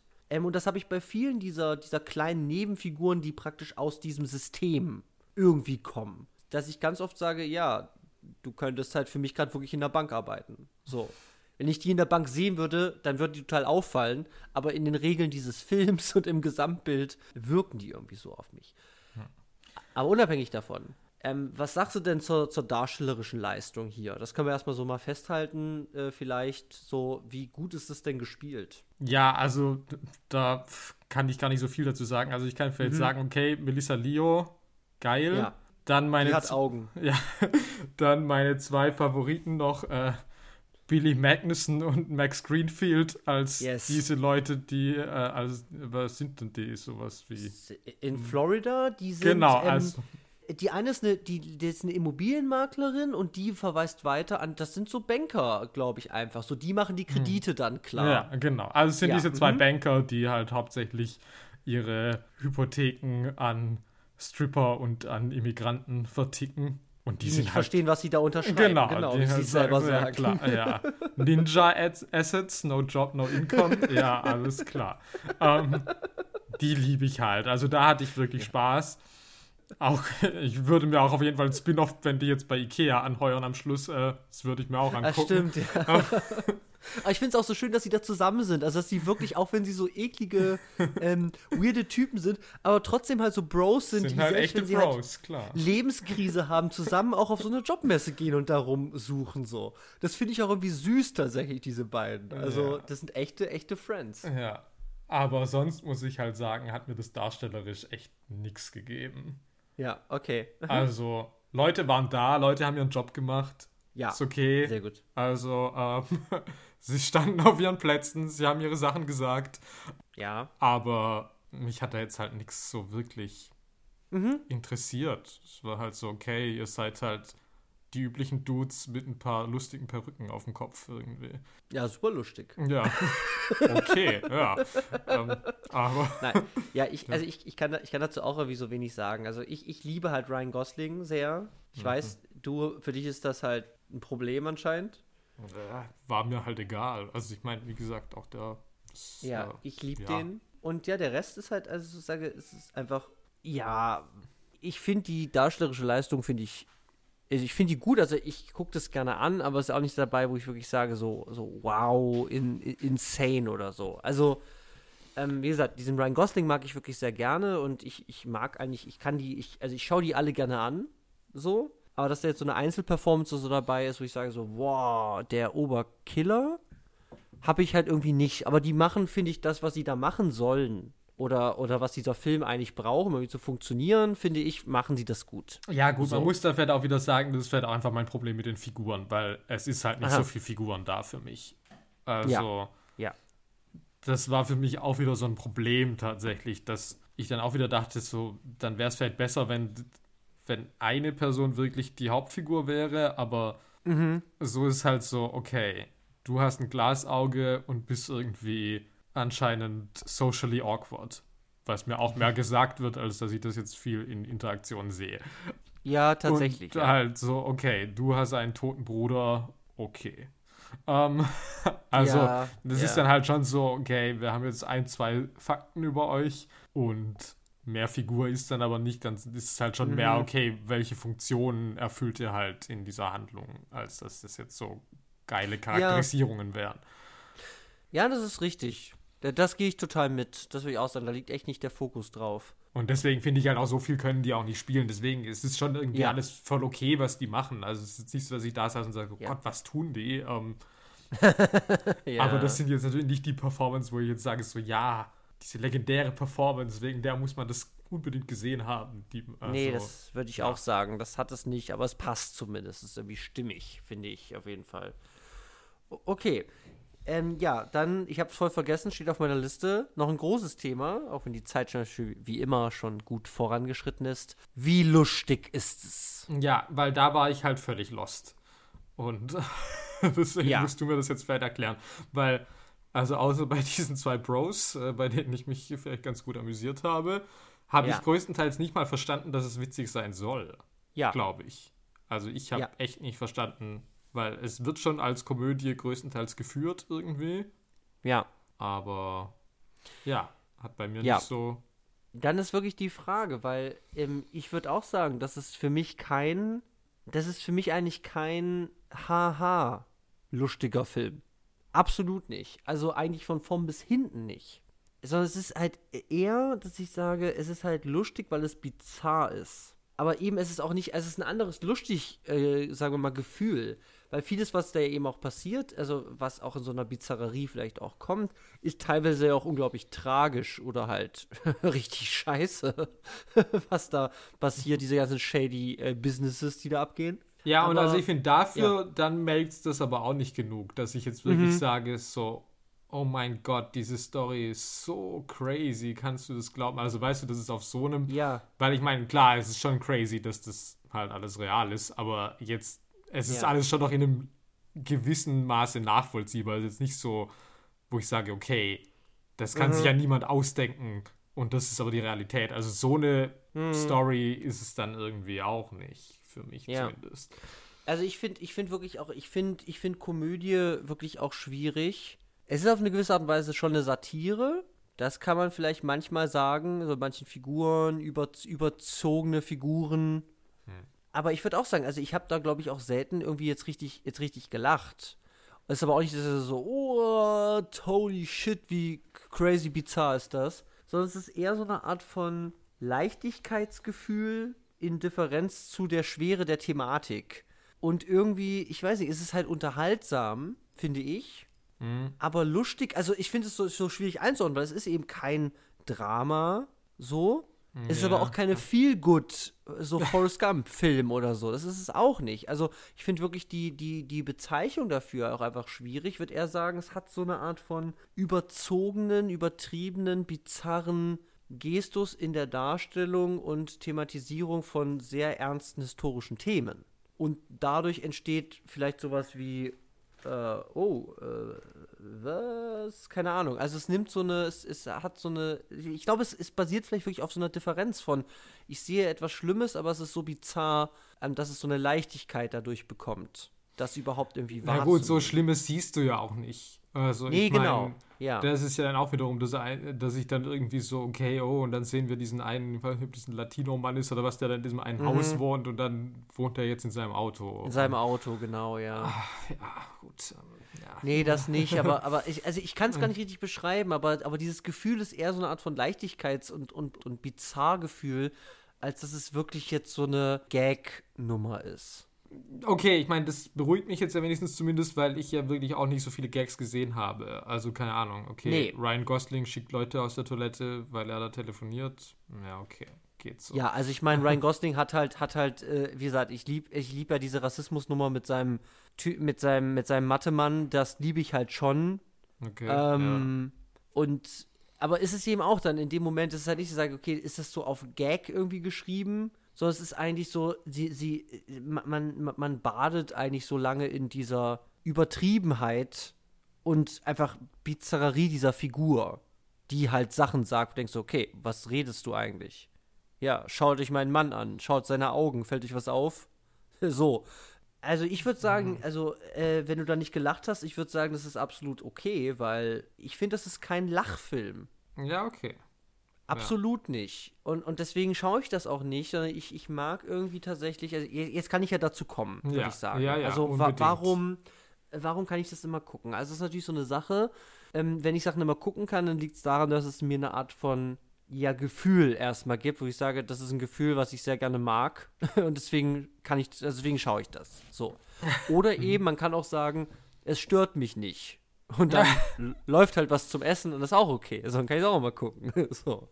Ich habe das, ich habe natürlich jetzt ziemlich häufig auch gesehen die letzten Jahre, deswegen berufe ich mich so auf verschiedene Sichtungen zu verschiedenen Zeitpunkten so. Aber was ich teilweise schon gemerkt habe, ist, dass das ein Film ist, der, der mich wirklich sehr, sehr stark in so eine Art von Sog wirklich reinzieht. Also der irgendwann sehr, sehr stark so ein ähm, Tempo irgendwie entwickelt, wo ich sage, irgendwie, ich, ich, also ich bin total drin, ich will wissen, wie das hier weitergeht. Und, und es, es nimmt irgendwie nie so die Bremse raus. So, es geht irgendwie immer weiter, immer weiter, immer weiter. Und wir steuern auf dieses Ding zu, wo ich auch weiß, dass es passiert, nämlich diese Finanzkrise.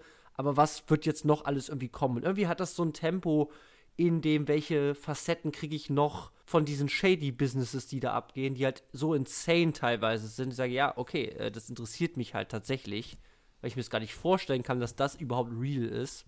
Und dann ist es, glaube ich, einfach so eine Art von Grundfeeling. Also sage, ja, ähm, hat das, hat das, hat das Dialog, Tempo, ich weiß nicht, was es ist, aber ich, äh, wirklich, das ist so dumm, das jetzt zu sagen, aber es ist wirklich einfach so ein, so ein Film, den schaue ich und ich höre immer wieder gerne diesen Figuren zu, was die mir irgendwie erzählen, wie sie es mir erzählen und ich kriege einfach einen guten Vibe und ein, ein gutes Flow-Gefühl von diesem Film. Und auch wenn Sachen drin sind, die mich auch mal gestört haben, ich fand beim ersten Mal gucken, fand ich diese, diese Meta-Sachen, glaube ich, also diese, diese Cameo-Auftritte, fand ich irgendwie doof, weil sie zu gewollt irgendwie waren. Wäre so damals mein Fazit gewesen. Aber jetzt heute, weiß nicht, es fügt sich alles zu so einem, zu so einem guten Gesamtbild ran, äh, äh, irgendwie zusammen und an mich, an, also an diesem Film stört mich irgendwie auch nichts. Und ja, ich kann es gar nicht auch so richtig beschreiben. Ich finde es aber total spannend tatsächlich, was da auch passiert. weil diese ganzen Finanzleute, wie gesagt, mein Restaurantmann ist der Killer. Also, wie geil ist der? Der ist halt insane. Den, ich kann mir den ganzen Film mit dem angucken, wo der einfach nur Sachen sagt, wie, ja klar, äh, was? Nur fünf Minuten mit dem Hubschrauber. so, so, oh ja, geiler Typ. Der ist halt so ätzend. Ich will den drei Stunden lang sehen. Ähm, und, und das hat es ständig. Und ich mag halt auch so übertriebene Szenen wie hier, ähm, als, als äh, die Besprechung zwischen Mark Baum und diesem Bear Stearns Mann da irgendwie oder von, äh, von, ja, ich glaube, ich, ich weiß gar nicht Mhm. mehr, von, von welcher Bank er war, aber von diesem Typen, diesem Glatzkopf-Ekel-Sexistenmann. Und dann äh, geht eben der Kurs während dieses Gesprächs halt irgendwie runter und bei allen klingeln die Handys und so. Boom! Das ist alles voll überzogen und ist auch ein bisschen peinlich. Aber das hat irgendwie was. Hat irgendwie so eine Energie und es hat auch irgendwie so eine. Ja, ich weiß nicht. Dadurch, dass es vielleicht auch einfach ein reales Event hat, und ich kann nicht immer gar nicht glauben, dass, das, dass sowas wirklich da passiert sein kann. Auch wenn nur die Hälfte davon true ist, ist es trotzdem insane. Und ich glaube, das ist noch so ein spezieller Reiz, den das, glaube ich, irgendwie hat. Und dann kann ich es einfach sehr, sehr gut gucken und es ist voll mit bunten Sachen. Ja, wie gesagt, es läuft einfach Ludacris und Selina ist da und es sind einfach so kleine Aufheiterer. Ich sage, ja, geil. Äh, mehr von diesem bunten äh, Potpourri an einfach Sachen, die du hier noch machst. Auch wenn das teilweise gar keinen Sinn macht, dass du es tust. So. Ähm, also das ist so mein stammelnder Versuch, irgendwie zu erklären, warum ich das so liebe. Aber ich weiß nicht. Ich mach, ich habe die äh, Probe auf Exempel gemacht und das geht runter wie Öl. Ich weiß nicht. Ja, okay. Ja, also ich habe das jetzt in meinen beiden Sichtungen nicht geschafft, das am Stück zu gucken, komplett, ähm, muss ich da Ja. dazu sagen. Wie gesagt, beim zweiten Mal hat mich weniger genervt, aber also für Also ich mich habe ist dich das nicht bekehrt. Nee, es ist für mich halt wirklich sowas. Also ich würde ja fast schon sagen, es ist für mich kein Kino. Ähm, also, Oh, hello. nein, also ähm, nee, also es ist halt das Problem ist halt, dass es mich halt auf keiner künstlerischen Ebene irgendwie packt. Und das Einzige, was es für mich hat, ist, dass es halt irgendwie vielleicht schon eine ganz spannende reale Geschichte dazu hat. Und deswegen wäre das aber auch was, wo ich sage, okay, also ich meine, klar, ich müsste es jetzt halt irgendwie weiter mehrmals gucken, damit ich das vielleicht halt wirklich irgendwann verstehe, aber ich weiß auch nicht, ob das jemals passieren würde. Aber das wäre halt auch der einzige Grund. Also es wäre für mich der ultimative Film eigentlich, wo ich sagen würde, ja gut, da das für mich eigentlich nur auf so einer Erzählebene fu funktioniert für mich, gäbe es für mich eigentlich keinen anderen Grund, weil ich weiß ja jetzt zumindest, was die Abläufe sind. Also ich weiß zumindest irgendwie, was passiert. Ah, ja. Weil mich halt jetzt, also es hat mich schauspielerisch nicht so wahnsinnig interessiert. Die, Mhm. auch wie gesagt, das Drehbuch, also ich verstehe, dass das irgendwie, was das macht, irgendwie vielleicht ja schon ganz interessant ist, aber es ist jetzt nicht so, dass ich sage, ich finde die Dialoge so geil oder die Figuren. ja, ja. Und ja, wie gesagt, ich habe es ja schon mal anklingen lassen, als inszenatorisch hat mich das, also eben vor allem der Schnitt dieses Films hat mich manchmal schon in den Wahnsinn getrieben. Also ich fand das wirklich, oder auch die Kamera irgendwie, ich meine, gut unschärfen. Letzte Woche bei In the Cut habe ich noch die, das hohe Lied darauf gesungen und heute habe ich sie verflucht, da bin ich vielleicht auch nicht konsistent. Aber ich mochte das nicht sonderlich, glaube ich, auch, wie das, wie das inszeniert ist. Ich okay, verstehe, dass das ein, ein, einen Rhythmus hat, dass es natürlich eine Energie hat, die einem Mhm. vielleicht schon irgendwie taugen kann, aber ja, mich hat das echt nicht so abgeholt. Okay, also ähm, ihr alle da draußen und ich, wir warten weiterhin an den Ta auf den Tag, an dem ich Jannis eines Besseren belehre und einen Film mitbringe, wo er sagt, das ist totaler Abfall und er sagt, okay, das war so geil, wie konnte ich das noch nie gesehen haben und immer gesagt haben, dass das scheiße ist. Wir warten weiterhin drauf, aber äh, vertraut mir, ich werde mir weiterhin Mühe geben, das endlich zu erreichen. ich gebe aber, nicht auf. Aber müsste es etwas sein, was du abfallig findest, oder was? Ich habe es nicht ganz verstanden, was? Nee, nee, es geht darum, was das etwas, was ich liebe und wo du sagst, das ist totaler Abfall. Ach so. ähm, und dir das dann endlich zeige und du sagst, wow, das hätte ich nie gedacht, Ach wie geil so, das ist. dass du mich im Dieser Podcast Tag. belehrst. Oh, das wäre aber, das würde ich wahrscheinlich gar nicht zugeben. Okay, da habt ihr es, fair and balanced, immer objektiv hier. Jetzt werden wir noch von Fox News, äh, äh, werden wir jetzt auch noch verklagt. Scheiße. Naja. Okay, dann würde ich sagen, machen wir einen Deckel drauf. Ich hätte noch ein Thema zu Brad als der Messias. Ist mir jetzt egal. Wenn wir irgendwann 12 Years a Slave gucken, dann, äh, dann, dann machen wir das da. Das habe ich auch nie Ähm. gesehen und wahrscheinlich ist es da auch nicht so wahrscheinlich, dass ich das so bald gucke, wenn ich nicht dazu gezwungen werde. Insofern, warum Okay, das, nicht? das wäre auch was, wo ich eigentlich denken würde, das ist auch geiler, als du das denkst. Aber vielleicht kommt es wirklich irgendwann. Freut euch drauf. Ich Äh, meine, ich habe an sich nichts gegen Steve McQueen, insofern. mhm. Liebe jetzt auch auf einmal Benedict Cumberbatch. Spielt er da Ja. mit? Ja. Ja, ist true. Okay. Nur ganz kurz. Aber ja, der spielt da auch mit. Da Okay. spielen alle mit tatsächlich. Okay, ja. ja, ja. Okay, dann würde ich sagen, äh, vielen Dank, dass du es geguckt hast, wie immer, dass du dich dem Ja. ausgesetzt hast. Und ähm, Äh, ja, es hat mich ja gebildet ein wenig. Es war ja nicht alles schlecht. CDOs. Collateral Debt oh, Obligation. Obligation. Ja, schon nicht mal das habe ich gelernt. Ah, ja. ja. Ja, dann vielen Dank an, an, an dich und alle da draußen. Und das war die erste und nicht letzte Installation von äh, Filme, die Olli immer gucken kann, egal ob nachts, ob tags. Morgens, mittags, abends. Immer macht er sie an. So. Äh, genau. Wir haben eine Top 3. Yes, Top 3. Top 3. 1, drei, 2, 3. 9 durch 3.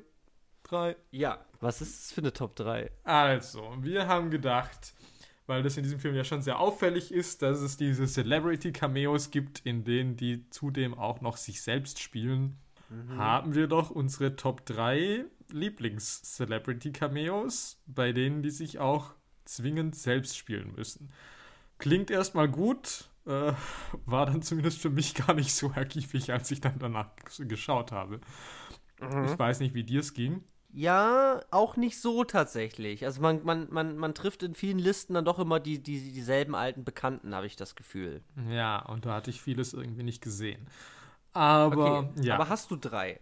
Mm, jein. Also die 3 ist so ein bisschen eine Ausflucht, aber trotzdem exzellent natürlich. Okay, also ich habe noch vier. Okay. Ähm, deswegen, ich muss gleich mal wieder gucken. Aber ich würde ganz kurz schon mal als, als Honorable Mention, ist eigentlich auch ein bisschen dumm, weil es passt eigentlich gar nicht. Aber, weil er spielt da gar nicht mit. Aber ich wollte ganz kurz, dass ähm, äh, Franka Potente in Creep zu einer Party, auf der George Clooney ist. ah, davon habe ich schon mal gehört. Ja. Genau, also dass man sagt, äh, in diesem Film ähm, soll George Clooney wirklich irgendwo sein und sagt man, da fährt man jetzt hin, aber dann bricht halt der Horror in der U-Bahn aus, wie man das so kennt. Finde ich eigentlich ganz geil. Und da mal kurz zu droppen, ja, Clooney ist auf der Party, dann verstehe ich ja, da muss man halt hin. So, ist umso schlimmer, dass man da gleich hinkommt und dann wird man auch noch von einem Monster verfolgt. Deswegen Creep mit Franka Potente bei mir Honorable Mention. Ja, das finde ich exzellent, muss ich schon sagen. Okay.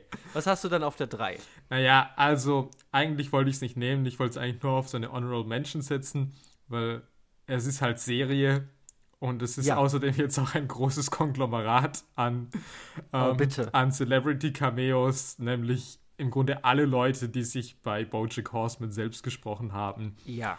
Ich nenne da exemplarisch jetzt mal Naomi Watts, Daniel Radcliffe, Laura Linney und die Top 2 darunter. Also eine Top 2 auf meinem Platz 3 nochmal. Zum einen Aha. Felicity Huffman, die Ja. das Problem hat, neben Bojack zu wohnen, aber in der Funktion dieser Serie eine hervorragende Serie hat, die ich mir jede Woche anschauen würde, wenn sie in meinem Fernseher laufen würde, nämlich Felicity Huffmans Booty Academy. Yes. yes. Und natürlich die absolute Top 1. Ich bin kein großer Fan von ihr generell und deswegen liebe ich das, glaube ich, aber auch umso mehr, was sie da macht. Jessica Biel als Jessica Biel. Nicht Ja. zuletzt mit ihrer Parfümlinie B-List. Ja, das ist halt geil. Also wirklich, die muss wirklich da, also eine ganze Menge eigenen Hu- Humor oder Verzweiflung tatsächlich finanzieller Art irgendwie haben, dass sie das macht. Ja. Weil da gehen wirklich viele Gags auf Kosten ihrer Karriere, ja. der Filme, die sie gemacht hat, ihres prominenten Statuses. Ähm, und sie spricht das aber wirklich auch noch selber. ja. So. Also wirklich Chapeau. Das hätte ich ihr nicht zugetraut. Das Ja, ist schon toll. Ja. Nee, da bin ich voll bei dir und eh, also für alle, die sowas lieben, Bojack Horseman ist ja voll, also das war jetzt nur die Spitze des Eisbergs. Wie konnte ich Margot Martindale vergessen? Muss ich natürlich auch Oh noch Gott, hier- Character Actress Margot Martindale. ja. Ja. Oder halt Paul McCartney kommt für zwei Sätze vorbei und spricht sich selbst. Ich meine, okay, also äh, die machen das in einer Cartoonserie oder in einem, in einem, in einem Cartoon-Format auf jeden Fall Hollywood-Stars oder, oder Showbiz-Größen zu haben, die sich dann auch wirklich selber sprechen. Ja. Ja, großartig. Ähm, ich habe auf Platz 3, jetzt muss ich mal gucken, okay, ich nehme Channing Tatum Aha. in Das ist das Ende, This is the End. Ähm, er ist nur kurz zu sehen, es wird schon im Laufe des Films immer ähm, mal wieder über ihn geredet. Also es ist ein Film, der ja komplett darauf basiert, dass eigentlich alle sich selber spielen. Es spielt in Hollywood und dann kommt praktisch die, die Apokalypse so. Und deswegen spielen eigentlich alle sich selbst. Und alle Stars sind da, Rihanna und so auch noch. Emma und, Watson. Äh, Emma Watson, ja, die hätte ich auch fast genommen, aber Channing ist noch mal geiler, weil Mhm. Channing wirklich nur für ein paar Sekunden kommt. Und ähm, eine Figur, halt Danny McBride, ist jetzt so ein Kannibalen-Anführer irgendwie geworden und hat halt so einen Typen, hat, hat halt so einen Gimp aus Pulp Fiction an seiner Leine und sagt halt, ja, ich bin hier der King, äh, schaut mal, sogar Channing Tatum ist meine Bitch. Und dann ist halt, ist halt Channing Tatum halt in dieser Ledermaske und äh, ein Lederoutfit und kniet halt an der Leine neben dem und rammelt den halt an oder so, ich weiß nicht. Also es ist voll random, aber es ist halt so, ja klar, Channing Tatum ist deine Bitch und dass Channing Tatum sich dafür halt hergegeben hat, finde ich sehr sympathisch auch. Ja. Und ähm, Channing ist eh der beste Mann. Wenn da jetzt rauskommt nächste Woche Me Too, was auch immer, dann kann ich auch nichts mehr machen. Aber ich sage jetzt heute, es gibt keinen besseren Mann als Channing Tatum. So, Okay, fertig. Krasse Worte. Das war meine drei. Ja, okay. Auf Platz 2 habe ich, und ja, es ist vielleicht ein bisschen erwartbar, es ist ein Evergreen, was das angeht. Es ist Bill Murray in Zombieland. Ja, Finde ich halt schon hervorragend. ja ich, ich, dann, dann schließe ich mich an. okay. Ich schließe mich an. Ich meine, wer überlebt die Zombie-Apokalypse? Zumindest ziemlich lang, weil er sich selbst als Zombie verkleidet hat. Ja. Bill Murray. ist Wer hat das gute. Gras? Wer schaut den ganzen Tag irgendwie Ghostbusters bei sich zu Hause? Ja. ja. ja. Wer Ja. bereut Garfield? Ja, es ist Bill Murray. Ja, also ich muss wirklich sagen, dass diesen, diesen, diesen Cameo für mich so toll macht tatsächlich, ist, dass es wirklich so eine Ebene von wie geil ist es? Also die Welt geht unter, die ist untergegangen, es ist totale Katastrophe, es gibt kaum noch Menschen, Zombies, Lebensgefahr überall. Und in diesem Chaos, in dieser totalen Trostlosigkeit, findest du Bill Murray. Und der ist halt auch noch der coolste Typ, den du dir vorstellen kannst. Der ist super lustig, der ist super nett, der hat Gras, der hat ein tolles Haus. Wie geil ist es denn, in der Apokalypse mit Bill fucking Murray abzuhängen? So. Und deswegen ist der Moment, dass sie den dann äh, im Unfall praktisch erschießen, so schlimm für mich. Ja, ist Also- schon bitter, ja. es ist so bitter, weil so wie, also wie viel Glück kannst du haben, weil dieser Film ist mir so geil verkauft, so wie geil es ist, mit Bill Murray abzuhängen. Und deswegen, ich habe da so starke Gefühle zu, wenn der stirbt. Ich denke so, okay, es ist wirklich richtig, richtig bitter, wie du sagst, weil das hätte so toll sein können. also ich, Ja, ich fühle ja, wirklich diesen ja. Schmerz dieser Figuren oder das Potenzial in, diesem, in dieser Grausamkeit der Apokalypse, der Zombie-Apokalypse, aber noch den Licht, den, den, Schimmer, äh, Hoffnungsschimmer Bill Murray halt zu haben. Und deswegen, ähm, ich musste ihn auch nehmen, weil das, ich habe da sehr, sehr starke Gefühle zu diesem Cameo-Auftritt. Also ich finde es cool, echt, ja. So, ich habe das Gefühl, wir haben die gleiche Eins. Nee, das glaube ich ganz und gar nicht. also dann wäre Okay. ich geschockt. Aber okay. Dann lass mal hören. Meine Eins ist nämlich, halte ich fest, äh, Ja. Charlie Sheen in Being John Malkovich. Du oh Gott. Weil ich weiß nicht, wie krass das damals schon war. Ich Ja. weiß auch nicht, ich weiß nichts über John Malkovich eigentlich, über sein Privatleben. Ich weiß nicht, Ja. wie der so drauf ist. Stimmt, Und ich ja. weiß nicht, wie der 90er Jahre Charlie Sheen, wie unhinged der schon war. Aber heutzutage muss ich halt sagen, nichts macht mich halt glücklicher, wie die Vorstellung, dass halt John Malkovich und Charlie Sheen halt Besties sind, Das die halt ständig korrekt. den ganzen Tag zusammen abhängen. Das Ja. finde ich halt einfach so bizarr und so hervorragend, dass ich das einfach nehmen musste. Ja, ja, das kann ich verstehen. Ähm, ich habe ich hab tatsächlich John Malkovich auf der Shortlist gehabt. Ja, da Also weiß ich halt nicht, weil wir ja doch irgendwie eigentlich ja Cameos hatten. Also dachte ich. Ja, Also, es ist richtig. ja. True. Hab, soweit habe ich nicht gedacht. Ich dachte, ja, er spielt sich selbst. Ja, so, ja, so. ich war auch nicht ganz so über den Regeln Ähm, sicher, aber ja. Ja, aber ich hätte ihn auch tatsächlich nicht genommen jetzt. Ähm, aber klar, okay, stimmt, das hatte ich ganz vergessen. Ich habe das, glaube ich, nie hinterfragt. Aber klar, die Vorstellung, dass Charlie Sheen und John Malkovich halt irgendwie so halt Bros sind, ist halt wirklich halt insane, ja. Ähm, ja, hervor äh, ganz ehrlich, hervorragende Wahl hätte ich nicht mit gerechnet. Ja, ja, deswegen. Also wenn du jetzt gesagt hast, ja klar, habe ich auch, logisch, dann hätte Ja, ich halt okay. gesagt, okay, das wäre halt wirklich verrückt. Ja. Twinsies! äh, nee, aber ich habe ja was anderes. Ja, da bin ich jetzt echt Was gespannt, Wundert mich aber, dass du das nicht genommen wahrscheinlich habe ich es einfach hast. vergessen. Okay, jetzt bin ich sehr gespannt. Ich habe es zum Glück in irgendeiner in einer Liste habe ich es gefunden, sonst hätte ich es auch vergessen. Und es ist natürlich ähm, Julia Roberts Ah. als Julia Roberts äh, in Ocean's 12. Ja, okay. Ja, das hätte ich fast genommen. Okay, Und dann habe ich es aber doch, weil zum einen spielt sie ja nicht Julia Roberts, sondern sie spielt ja Tess, die Julia Roberts imitiert. ah verdammt, Und, es ist korrekt. Oh Gott, es ist so kompliziert. und Egal, zum anderen fand ich halt auch wieder eigentlich ja. zu groß für Cameo. Und dann war ich so, ah, scheiße, ich kann es nicht nehmen, obwohl ich es natürlich es mir Ja. unter den Nägeln gebrannt hat, das Okay. zu nehmen. Du bist natürlich viel klüger als ich, dass du es nicht genommen hast, äh, aber ich habe es jetzt genommen. Und ich sage jetzt aber mal, okay, du hast natürlich recht, es ist, es passt eigentlich nicht in die Kategorie. Deswegen kann ich jetzt nur sagen, warum es so geil ist. Es ist halt Ähm, super geil. Ja. Also für alle, die es nicht kennen, ja, Ocean's 12 ist ja äh, vielleicht so ein bisschen, geht so ein bisschen unter, habe ich manchmal das Gefühl, dieser Trilogie. ja, niemand mag es. ja, und das ist vielleicht auch um, also ich kann es verstehen, wo es herkommt, ja, ich aber auch. es ha hat halt Dinge, die man halt nirgendwo sehen kann. Wie halt den Schneid. Es geht nicht darum, ob das funktioniert oder nicht, aber überhaupt den Schneid zu haben, zu sagen, hey, wie wäre das, wenn wir Julia Roberts, die Schauspielerin in unserem Film, also die bei uns am Set sitzt, dazu zu bringen, sich in der Rolle einer fiktiven Figur als Julia Roberts auszugeben und Leute sagen die ganze Zeit, ja, sie sieht, nee, aber sie sieht doch gar nicht so richtig aus wie sie. Das ist, das ist, also es ist super Cringe-Gefahr. Also es ist wirklich, Absolut. Ja. ich kann es auch verstehen, Leute sagen, okay, wie Banane ist das? Weil es ist wirklich ein insanes Metaspiel, was sie da aufmachen. Aber ich muss halt sagen, ich lieb's halt hart. Also es ist halt, ich, ich, ich beneide ja Sachen, die mutig sind. Und halt einfach zu sagen, so, ja klar, wir ziehen das jetzt durch und wir ziehen auch noch Bruce Willis da mit rein, der dann auch noch vorbeikommt, ist halt hervorragend. Und Julia macht das auch, also sie macht das ja ganz, ganz super.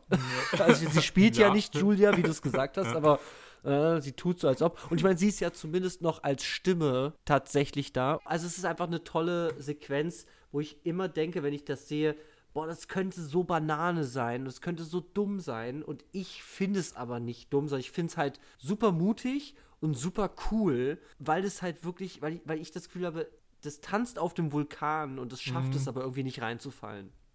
ja, ich liebe das auch total. Und ja, ich habe zwar die Kategorie mal wieder nicht verstanden. Wir müssen mal so einen Count machen, wie oft das passiert ist. Aber ja, ich nehme Julia Roberts in Oceans 12. Ja, hervorragend. Ja, ich bin aber wenigstens sehr froh, weil ich, es, weil es mich wirklich geärgert hat, dass ich gesagt habe, ja, ich kann sie nicht unterbringen. Und deswegen Ja. bin ich jetzt sehr froh, dass du das hochgehalten hast. Ja, dafür bin ich da. Und, und das war mal wieder die Top 3. 3, 3, 3, 3, 3, 3 ist 9 durch 3 ist. 3. Okay. So, dann haben wir es jetzt. Ja, dann Wir haben Film, Top 3. Und jetzt darfst du. Ja, oh, wow, wow, wow, wow. Ähm, es kommt mir ja kaum über die Lippen, aber Endlich ist es soweit. Ah. Ah, ja, schauen wir mal. Also, nächste Woche geht's mal wieder nach Deutschland in der Schland-Kategorie. Und da gibt's ein Kleinod der deutschen Filmgeschichte, das wir beide noch nicht gesehen haben. Ja. Ja. Und äh, du hättest es vermutlich auch nie gesehen, deswegen. Niemals in meinem ganzen Leben. Ja, ich vermutlich schon. Deswegen nutze ich jetzt diesen Podcast. Zwei Fliegen mit einer Klappe. Es gibt nächste Woche das perfekte Geheimnis Oh, scheiße. von 2019 vielleicht. 18? Boah, keine, keine Ahnung. Ahnung. Irgendwie so. Mit ganz vielen deutschen Stars. Ihr kennt und liebt sie von Elias M. bis zu Alexandra Frederik Maria. Äh, Spielt die Äh, da überhaupt mit? Ich, ähm, ich Ich glaub, glaube nicht, das ist nackt. Okay, auf jeden Fall wieder ein deutscher Film. Am, nicht mit. Okay, bis zu Caroline Herfurth. Ja, okay. Ja, Scheiße. diese, genau. Ich hab's noch nicht gesehen, Leute. Ich kann nichts darüber sagen. Außer, dass es halt wirklich von Tag 1 dieses Podcasts einfach im Gespräch war und ich halt einfach immer gesagt habe, also ich hätte es nicht mitgebracht, so viel kann ich sagen. Ja, deswegen Ähm, musste ich mich da jetzt opfern. Ja, sch scheiß Amazon hat es nur nicht vorgeschlagen, extra Trailer. So, ah, und da hast du auch gesagt, ich habe den auch gesehen, jetzt müssen wir das ja machen. So. Okay, ich habe richtig Angst, aber ich glaube, das wird auch wieder Podcast Gold. Ich glaube, es wird ganz toll. Halt wirklich ultimative Cringe-Gefahr. Aber meine größte Angst ist ja, dass ich da nächste Woche sage, okay, das ist halt das Geilste, was ich je gesehen habe, weil dann erschieße ich mich. So viel, freut euch auf die nächste Woche. Ja, ich bin gespannt. Okay, ich habe gerade auf der Wikipedia-Seite gesehen, dass Alexandra Maria einen Cameo-Auftritt in diesem Film hat. Ha! Natürlich Wer erzählt hier natürlich Wahrheiten, selbst wenn er es gar nicht weiß? Äh, ja, ich. Oh Gott, du kennst das deutsche Kino so gut, Janis. Hervorragend. Ja, gut. Dann, ich danke dir dafür, dass du das äh, hier mitgebracht hast. Ja, immer. Und ich danke allen Zuhörern natürlich, dass ihr Yes. uns treu geblieben seid. Ja, bleibt weiter dran, wir brauchen euch. Wir haben keine Liebe in unserem Leben außer eure. Oh. Oh. Ja, und in diesem Sinne, äh, macht es gut und schaltet wieder ein, wenn es wieder heißt. Wer, Wer schaut, schaut Sachen. Sachen